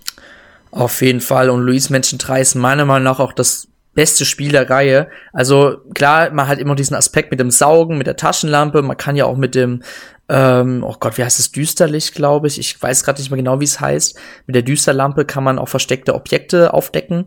Und an sich ist dieses ähm, Konzept, dass man in einem Hotel ist, man muss Stockwerk für Stockwerk sich hochkämpfen, mal wieder was anderes. Ich glaube, beim zweiten Teil war das ja ein bisschen so missionsbasierend. Man musste teilweise, glaube ich, wieder an Stellen zurückkehren. Ich weiß nicht mehr. Das war auf jeden Fall. Ich war auch nicht so begeistert für den zweiten Teil gewesen, aber der dritte Teil hat mich richtig abgeholt. Ich habe das Spiel auch dann durchgespielt. Das kriegst du hin, so innerhalb von 10 bis 15 Stunden. Wenn du natürlich dann noch weitere Sachen sammeln willst, dann hängst du noch mal 10, 5 bis 10 Stunden dran. Aber das Spiel hat wirklich auch qualitativ, das hat ja, ähm, oh Gott, ich glaube, das hat gut viel entwickelt, aber ich will jetzt keinen Mist labern, ne? Nee, ähm, Next Level Games hat das doch gemacht, ne? Next, Next Level Games natürlich. Ach, sorry, ich vertausche die beiden Entwicklerteams immer. das sind die, die ähm, eigentlich hätten Mario Strikers machen können. Ja, yeah. das ist eine andere Story. Genau, stimmt, da gibt's ja das Bild in diesem Spiel bei Luigi Mansion 3 von dem Mario, der quasi seinen Superkick gerade macht, ja. Ach, das gibt's ja. Ähm, okay, das muss ich mal googeln. Ja, Finde ich geil. Ja, da gibt's ein Easter Egg. Ja, und sogar Punch-Out Easter Egg gibt's in dem Spiel. Auf jeden Fall, ja, also wenn ihr Luigi Mansion Fans seid, dann kommt ihr an Teil 3 nicht drum herum. Das Spiel ist Pflicht, ja. Und für Nintendo halt auch wirklich ein unglaublich wichtiger Titel. Wenn ich mal so im Fernsehen mal ein bisschen rumseppe, da sehe ich sogar in der Primetime in der Werbung, ähm, dass da quasi eine Anzeige zum Werbe, äh, zum Spiel geschaltet ist. Und das finde ich so gut, dass Nintendo das Spiel so pusht, weil das ist auch unglaublich wichtig. Ja, ja ich glaube, auch wenn es ähm, im nächsten Jahr wieder so eine Dürreperiode ähm, geben sollte, wäre das das Spiel, das ich mir auf jeden Fall dann für diese Dürreperiode holen würde. Weil Luigi's ja, Mansion 3 ist auf jeden Fall auch ein Spiel, womit ich meinen Spaß haben äh, würde ich kann mich halt jetzt spontan, wenn ich Super Mario Maker dann irgendwann mal zur Seite lege, äh, entscheiden zwischen Link's Awakening und Luigi's Mansion. Und da ist halt für mich persönlich Link's Awakening dann doch noch ein Ticken mehr meins, aber ähm, mhm ich habe schon extrem viel zu Luigi's Mansion gesehen. Ich schaue mir da ja immer ganz gern ähm, so ein paar YouTube-Videos an. Und ähm, das, was ich gesehen habe, ist auf jeden Fall extrem charmant. Was mir halt extrem gut an dieser Reihe gefällt, sind die ganzen Animationen, wie äh, Luigi da mit dem Gesichtsausdruck äh, animiert wurde. Das ist schon wirklich, wirklich sehr, sehr detailreich und, und auch ähm, sehr ähm, liebenswürdig gestaltet. Und ähm, sowas trägt dann auch das Spiel, finde ich. Mhm. Und, und da könnte ich dann auch vielleicht über das manchmal etwas monotonere Gameplay äh, hinwegsehen. Ähm, aktuell passt halt nicht in meinen äh, Zeitrahmen mhm. rein. Also man gibt schon viel mehr Abwechslung auf jeden Fall als im zweiten Teil. Das so viel kann ich dir schon mal sagen. Also auch die, gerade diese Themen, verschiedenen Themen in den Etagen sorgt auch für viel Abwechslung. Man, hat, man wird eigentlich stets unterhalten, auch dank den Zwischensequenzen. Da wird auch viel mit Humor gespielt und Luigis Mimiken sind sowieso ähm, ja eins, also wirklich mega geil. Ja, die sind, also das, was ich ja halt gesehen habe, die sind wirklich überragend. Luigi hat auch mehr Charakter als äh, Mario. Punkt. Ja, das stimmt.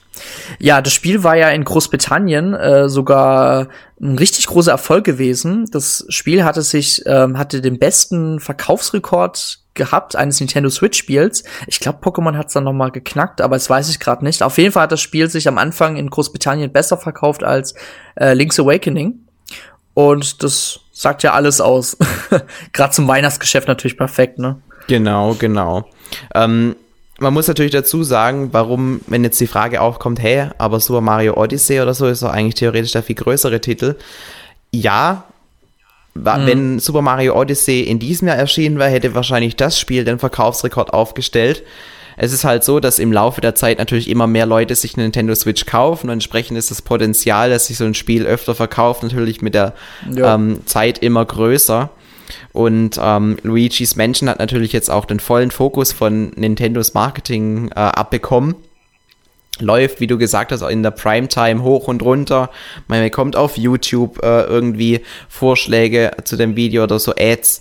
Ähm, ja, ist auf jeden Fall eines der großen, wenn nicht sogar neben Pokémon, zu dem wir jetzt gleich kommen, das größte Spiel für Nintendo in diesem Jahr.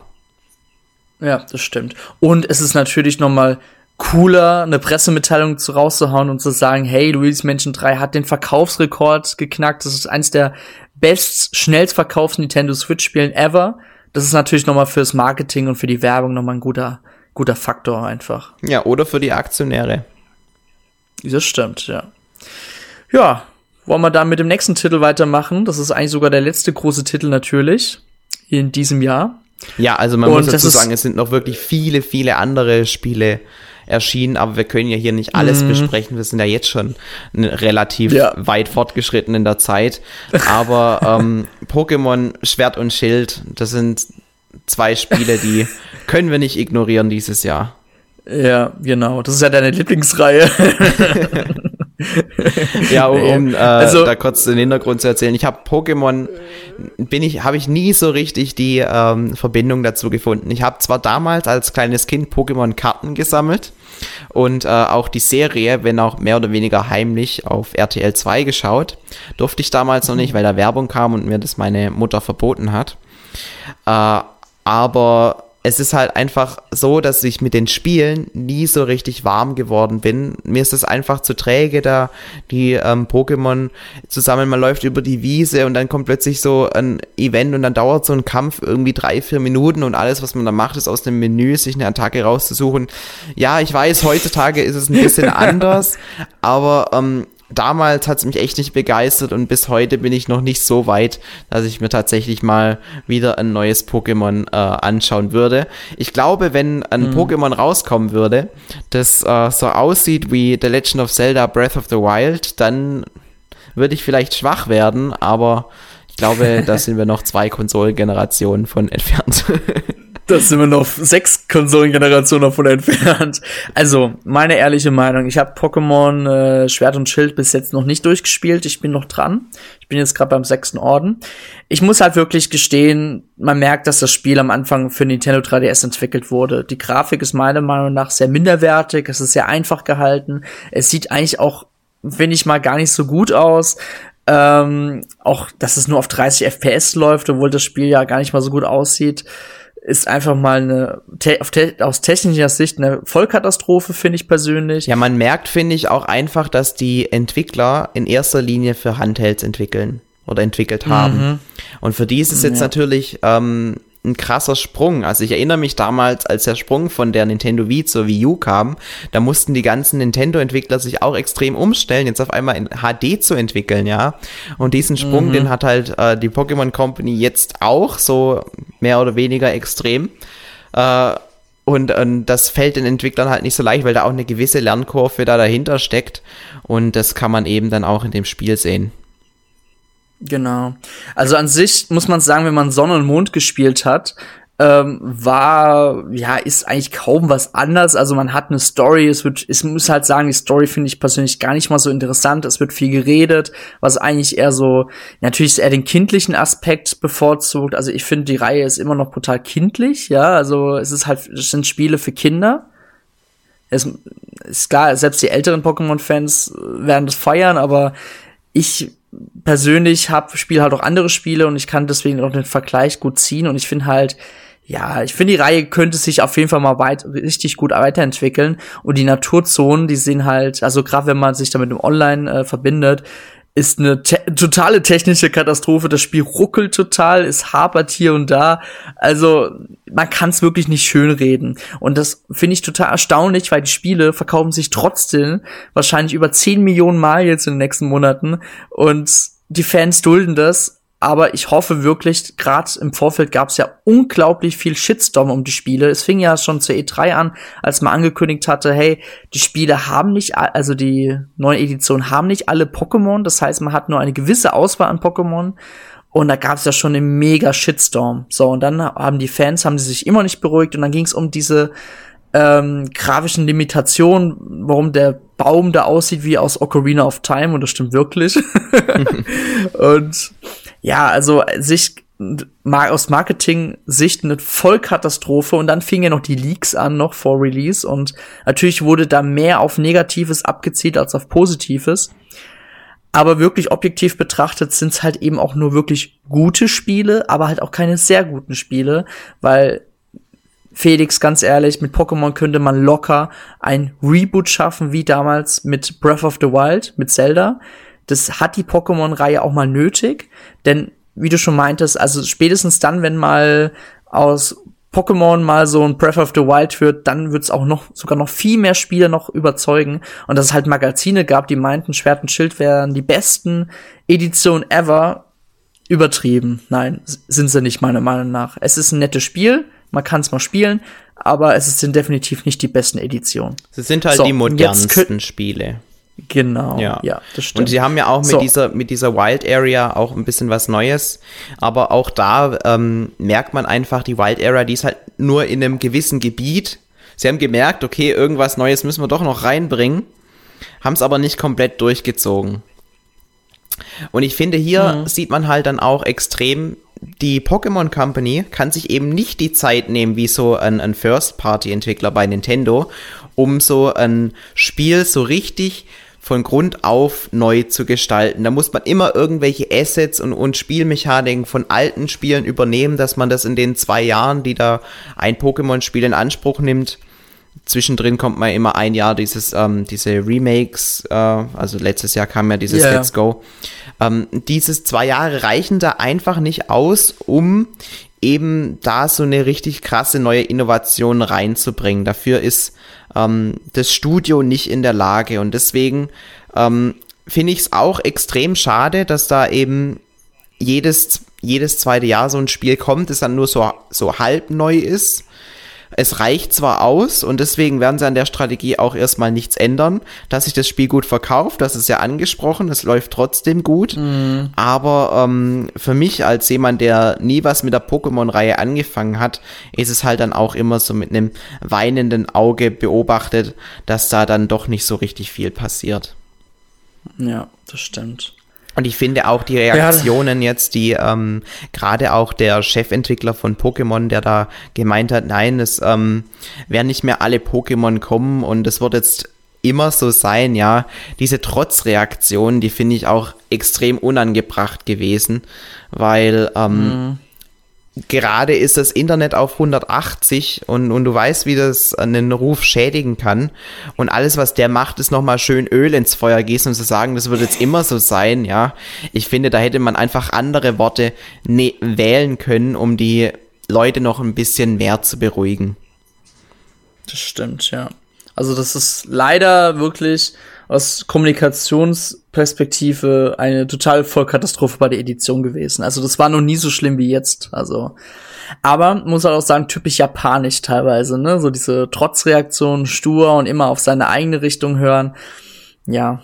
Ja, auf jeden Fall. Ziemlich schwierig, ja.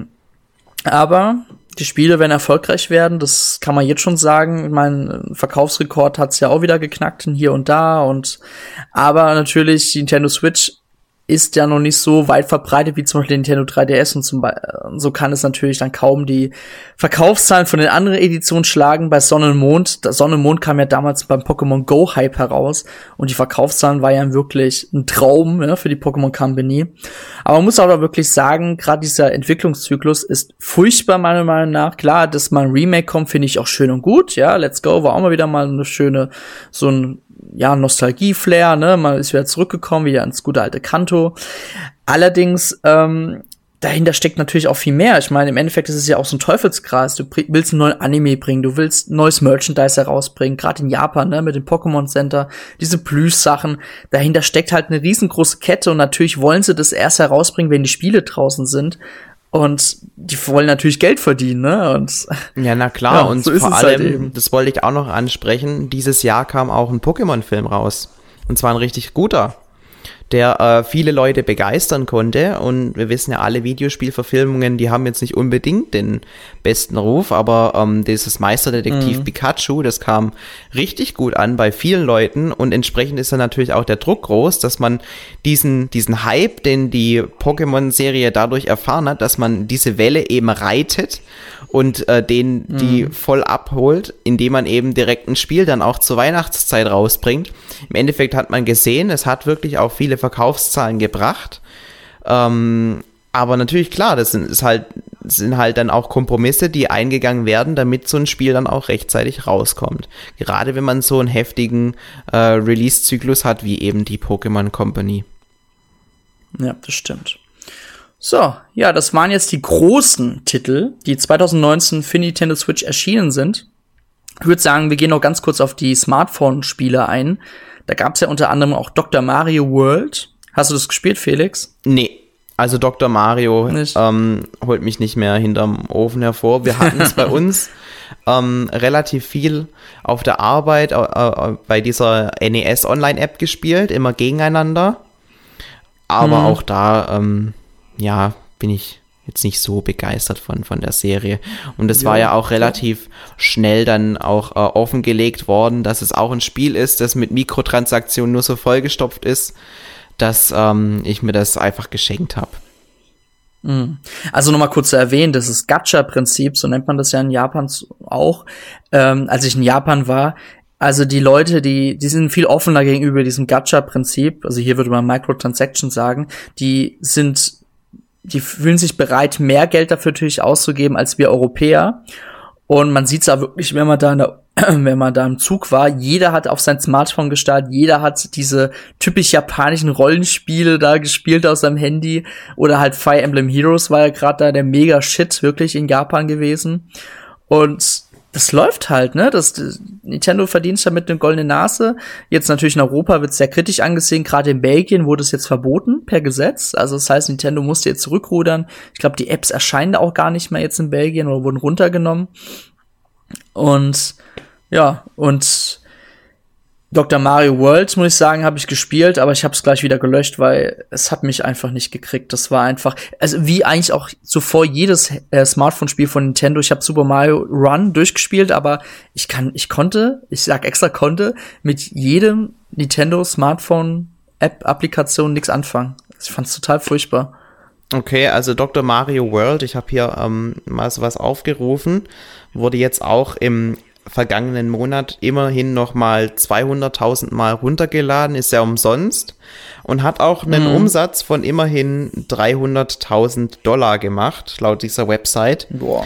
Also es ist jetzt ähm, zwar schon so ein dauerhafter Umsatz, der jetzt da reinkommt durch diese App, aber ich glaube, Nintendo wird alles in allem das schon als Flop betrachten, weil als es da Natürlich. im Sommer rauskam, das ist ja komplett unterm Radar für alle gelaufen. Also es ist mm. im Vergleich zu Mario Kart, wozu wir jetzt kommen, auf jeden Fall äh, ein ganz anderes Niveau. Genau. Ich würde auch sagen, wir gehen mal direkt über zu Mario Kart Tour.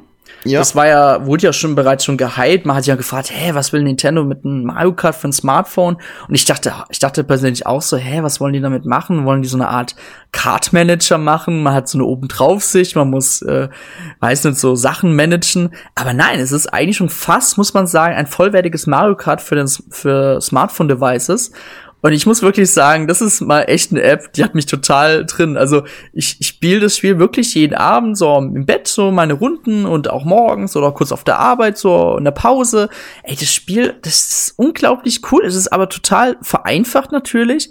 Aber mich hat's total gepackt. Und es gibt ja dieses Gold-Abo, damit zahlt man so, glaub so fünf, sechs Euro im Monat. Und das habe ich abonniert, weil mir das so viel Spaß macht und du kriegst halt natürlich auch Vorteile. Du kannst, kriegst auch weitere Gegenstände noch, wenn du dieses Gold-Abo hast. Das heißt, wenn du so ein Paket freigeschaltet hast, du musst halt in, was wichtig ist mal Tour, ist nicht die Platzierung, sondern die Punkte, die du einfährst. Und weil du viele Punkte einfährst, kriegst du Sterne. Und für diese Sterne kannst du ähm, Kurse freischalten als auch Geschenke. Und bei diesen Geschenken gibt es teilweise Geschenke oder Gegenstände, die kriegen die kostenlosen Nutzer und dann kriegen sie die Goldnutzer. Und da hast du natürlich einen Vorteil. Und ja, genau. So, Felix, willst du noch was ergänzen? Ja, also ich finde das echt interessant. Also ich habe bisher äh, relativ viel Negatives über Mario Kart Tour gehört und jetzt kommst da du daher und sagst, du spielst es quasi jeden Abend, hast den Goldpass abonniert. Ich glaube, du gehörst da auf jeden Fall zu einer Randgruppe mit deiner Meinung. ich persönlich habe es damals die ersten zwei Wochen sehr intensiv gespielt. Und dann, als das erste Update rauskam, habe ich halt gemerkt, oh, jetzt hat es meinen ganzen Fortschritt, den ich in den ersten zwei Wochen gehabt habe, quasi wieder auf Null gesetzt und ich kann den zweiten Cup wieder bei Null anfangen. Und das war so für mich der Punkt, okay, irgendwie finde ich es doch nicht so geil. Weil ähm, da bin ich halt extrem simpel. Ich möchte sehen, dass sich der Balken füllt und wenn sich der Balken alle zwei Monate wieder auf Null setzt, dann demotiviert mich das extrem und äh, seitdem habe ich es dann auch nur noch kaum angerührt. Was ich aber dem Spiel sehr, sehr positiv ähm, zugestehe, ist einfach die Tatsache, dass durch diese regelmäßigen Content-Updates auch extrem viele Inhalte dazukommen, die man so bisher in noch keinem anderen Mario Kart gesehen mhm. hat. Und gerade diese Spezial- und Reverse-Strecken, die quasi bekannte Strecken nochmal einem ganz neues Spielgefühl äh, vergeben, die finde ich richtig, richtig genial. Und das ist auch was, das würde ich mir unglaublich gerne für Mario Kart 9 wünschen nur da dann bitte eben nicht so, dass man jede zwei Wochen einen neuen Cup hat und dann quasi sich alles wieder auf Null stellt, sondern nach einem klassischen äh, Adventure-Karriere-Modus, so wie man es eben kennt von einem Diddy Kong Racing oder eben auch von einem Mario Kart 8, wo man dann verschiedene Cups spielt. Aber äh, grundsätzlich mhm. finde ich, dass sie mit Mario Kart Tour auf jeden Fall einige Experimente eingegangen sind, die mir äh, auch sehr gut gefallen haben finde aber auch, dass sie das mit dieser, mit diesen Bezahlen etwas äh, übertrieben haben. Weil ich finde, ähm, anfangs, als Iwata da diese Mobile-Strategie bekannt gegeben hat, da hieß es ja noch, sie wollen die Mobile-Spiele in erster Linie nutzen, um die äh, Bekanntheit der Nintendo-Marken zu steigern. Und deswegen haben sie auch Super Mario mhm. Run gebracht. Problem war aber nur, dass Super Mario Run sich nicht so gut verkauft hat, wie Nintendo und vor allem auch die Aktionäre sich das vorgestellt haben. Und entsprechend sind sie da auch in die Kritik geraten. Jetzt haben sie das jetzt aber ähm, ihre Strategie geändert, indem sie ähm, sagen, okay, wir nutzen jetzt die Mobile-Sparte als neuen Umsatztreiber für uns und entsprechend tun sie ihre Strategie der Monetarisierung auf diesen Apps auch anpassen, was eben dazu mündet, dass jetzt bei Animal Crossing diese Abo-Geschichte eingeführt wird. Mario Kart hat Abo-Geschichten und Mikrotransaktionen. Ähm, Mario World wird entsprechend mit Mikrotransaktionen vollgepumpt. Ja, ist es halt ein ganz komplett anderer Ansatz wie damals noch zu Super Mario Run, was ich persönlich übrigens auch sehr gerne und durchgespielt habe. Ähm, den ich persönlich jetzt als Gamer nicht so begrüße und ähm, ich mir einfach die, die Freude an den Nintendo-Apps so ein bisschen geraubt hat. Und ähm, mir schaudert schon davor, wie ein mögliches Zelda dann auf dem iPhone aussehen könnte. Äh, wenn das dann auch wieder mit einem Abo-Modus und, und was weiß ich was ähm, quasi perversiert wird, dann werde ich mir das nicht mal runterladen. Ähm, noch ganz kurz, du hast ja gemeint, dass bei dir der Fortschritt bei Mario Kart Tour zurückgesetzt wird. Also du hast ja ein Level-System, ne? Und das Level-System oder das Ranksystem, das bleibt ja. Du kannst ja immer wieder aufleveln, auf, aufranken quasi. Ja, das, ähm, das ist schon gegeben und man behält ja auch die ganzen Unlockables, die man mhm. da ähm, sich entsprechend äh, über die Tour hinaus freischaltet. Mhm. Aber mhm. mich hat's halt gestört, dass ich nicht quasi auf den ersten Cup wieder zurückgehen kann und sehen kann, ah, guck mal, so. da habe ich vier Sterne, da habe ich vier Sterne, da, überall. Ja. Und, und das, das, das hat mir halt so ein bisschen gefehlt und, und man hat halt dann wieder komplett von Null angefangen. Und dann fängt es ja auch wieder extrem einfach an. Also so ein Anfang von der Tour ist ja quasi super easy. Und bis es dann erstmal herausfordern wird, muss man erstmal drei, vier, fünf Cups spielen, ja. Und ähm, diese Zeit, die war mir dann einfach zu lang, als dass ich das dann für jeden Cup hätte wiederholen wollen. Mhm. Ja, ansonsten muss ich halt sagen, ähm, also ich muss halt sagen, das ist halt dieses Season-Prinzip, das kennt man auch von Fortnite oder von Overwatch oder halt von anderen Spielen und das ist halt ein bisschen modern und bei Nintendo macht das halt alle 14 Tage und ich muss halt sagen, mich motiviert's halt auch, weil es gibt neue Cups, neue Geschenke und deswegen freue ich mich immer wieder dann zu spielen. Das auf jeden Fall. Goodie. Ja. Äh, das machen sie auch sehr clever. Ja, ich glaube, hast du noch nicht erwähnt, ne, zu Mario Kart Tour, ne? Was denn?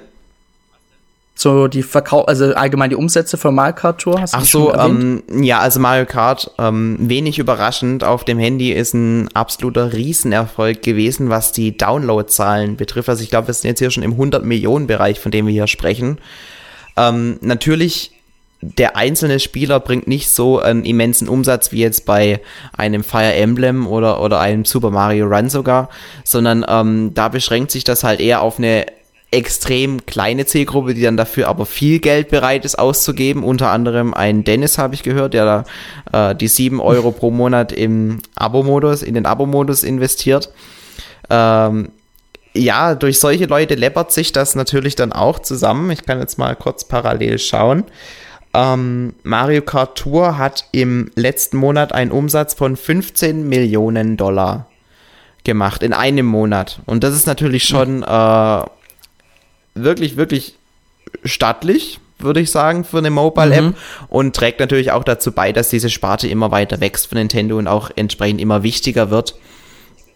Ähm, klar, aus Aktionärssicht möchte ich das eigentlich begrüßen, aber da bin ich einfach zu sehr Fan ähm, von Nintendo und mir wäre es lieber, Nintendo würde den Mobile-Markt nur dazu nutzen, um die Marken bekannter zu machen und eben nach dem Prinzip vorzugeben, wie es eben bei Super Mario Run der Fall war. Aber wenn das für sie halt nicht genug Geld bringt, dann ist man eben auf solche Monetarisierungsmaßnahmen mhm. angewiesen. Solange die Qualität dann trotzdem nicht darunter leidet, bin ich damit eigentlich auch d'accord. Aber ich finde gerade bei äh, so Spielen wie Mario Kart merkt man halt schon, dass da an manchen Stellen bewusst ähm, der Spieler dazu gedrückt wird, eben Geld auszugeben, um ähm, sich beispielsweise besondere Charaktere freizuschalten, die dann natürlich auch auf den Strecken mm. besser sind. Das sind so Dinge, mm. die ähm, mich so ein bisschen verbittert zurücklassen, wenn ich auf Mario Kart Tour blicke. Mm. Okay, gut. Ich würde sagen, unser Podcast ist sowieso schon eine brutalen Überlänge. Also wenn ihr uns noch zuhört, dann Respekt. Gratulation, ihr habt ähm, durchgehalten. Äh, ja. Ich würde sagen, wir machen noch ein kurzes Fazit oder? Zum was, wie wir das Jahr jetzt fanden? Ja, sehr gerne. Und dann. Ich kann auch direkt ja, anfangen. Fang du mal also, an. ähm, ja. Mich persönlich hat dieses Jahr eigentlich ähm, sehr gefreut aus Aktionärsicht. Also ich bin dieses Jahr bei Nintendo eingestiegen, als ich selbst gesehen habe, der Aktienkurs ist extrem gefallen. Und ähm, als ich dann investiert habe, ist der auch bisher eigentlich kontinuierlich gestiegen. Ähm, was damit zusammenhängt, dass eben Nintendo weiterhin sehr, sehr viele Einheiten ihrer Konsole verkauft. Mit der Nintendo Switch Lite haben sie nochmal einen neuen Twist in die ganze Sache reingebracht und ähm, die eine rein mobile Version der Konsole herausgebracht, die dann eben auch deutlich erschwinglicher ist. Also ich habe jetzt auch schon hier äh, bei den Black Friday Deals gesehen, dass sich eine die Konsole für teilweise unter 170 Euro ähm, haben kaufen können. Das ist natürlich schon, schon sehr attraktiv und wird auch weiterhin ähm, sehr gut für die Verkaufszahlen, äh, sich auf die Verkaufszahlen der Nintendo Switch auswirken. Ähm, ich finde aber, wenn wir jetzt auf das ähm, Spiele-Line-Up zurückschauen, es gab zwar sehr, sehr viele sehr gute Spiele, aber keines, wo man in, in fünf Jahren zurückblickt und sagt, oh, das war ein richtiges Highlight. Also so ein Super Mario Odyssey oder ein The Legend of Zelda Breath of the Wild gab es in diesem Jahr nicht. Im letzten Jahr hatten wir ja noch Super Smash Bros. Ich finde, dieses Jahr ist kein Spiel so stark gewesen, dass man äh, da von einem absoluten Superhit auf der Nintendo Switch sprechen könnte. Ich weiß nicht, ob du das ähnlich siehst, mhm. aber das ist meine Meinung zum Jahr 2019 mhm. auf der Switch. Also ich fand ja das 2018 total schwach, muss ich sagen, aus spielerischer Sicht. Ich rede jetzt nur von spielerischer Sicht. Ich fand 2018 sehr schwach. Natürlich war 2017 mega stark gewesen. Wir haben ja The Legend of Zelda Breath of the Wild und Super Mario Odyssey gehabt. Deswegen fand ich ja 2019 einfach wieder mal so ein bisschen ein stärkeres Jahr. Es gab auch unglaublich viele Third-Party-Titel, die, ja, die man unbedingt auch haben sollte. Aus First-Party-Sicht haben wir natürlich auch echt eine Handvoller Titel, die man sagen kann, hey, da, die kann ich noch mit ins nächste Jahr nehmen, da kann ich da auch noch weiterspielen. Ansonsten muss ich zugeben, ich war sehr zufrieden. Plus das erste Halbjahr war echt schwach gewesen und ich hoffe, dass Nintendo diesen Fehler für 2020 nicht wiederholt. Da kommt ja Animal Crossing zum Beispiel. Aber trotzdem wissen wir halt trotzdem noch wenig über das nächste Jahr Bescheid. Und ich habe schon wieder so die leichte Vermutung, dass das erste Halbjahr wieder so richtig so, ja, schleifen gelassen wird. Aber das wird man sehen. Ansonsten, ich war zufrieden äh, ich werde die Spiele, die jetzt rauskamen, noch fertig spielen und dann war für mich 2019 auch schon gewesen. ja, vielleicht startet ja dann das nächste Jahr mit einem downloadable Content zu Super Mario Maker 2. Genau. Guti, das war jetzt unser ganz großer Nintendo-Rückblick 2019 Podcast. Ähm, vielen Dank, dass ihr zugehört habt. Ähm, Felix und ich haben jetzt euch quasi fast zwei Stunden die Ohren voll gesabbert. ja, ich hoffe, ihr könnt ja, noch zuhören und seid nicht schon irgendwie ja. am Schlafen oder so. Ansonsten könnt ihr jetzt in den Kommentarbereich schreiben, was euer Highlight im Jahr 2019 war. Schreibt es euch ruhig unter YouTube, unter Endtower, unter der jeweiligen News. Schreibt es ruhig, wir lesen es gerne. Und wenn ihr Kritik habt, könnt ihr diese ebenfalls gerne äußern. So, genau. Das war's jetzt mit, das war's jetzt mit dem 121. Towercast. Und ich würde sagen, wir hören uns dann bald in den nächsten Wochen wieder. Ciao, ciao. So. Ciao.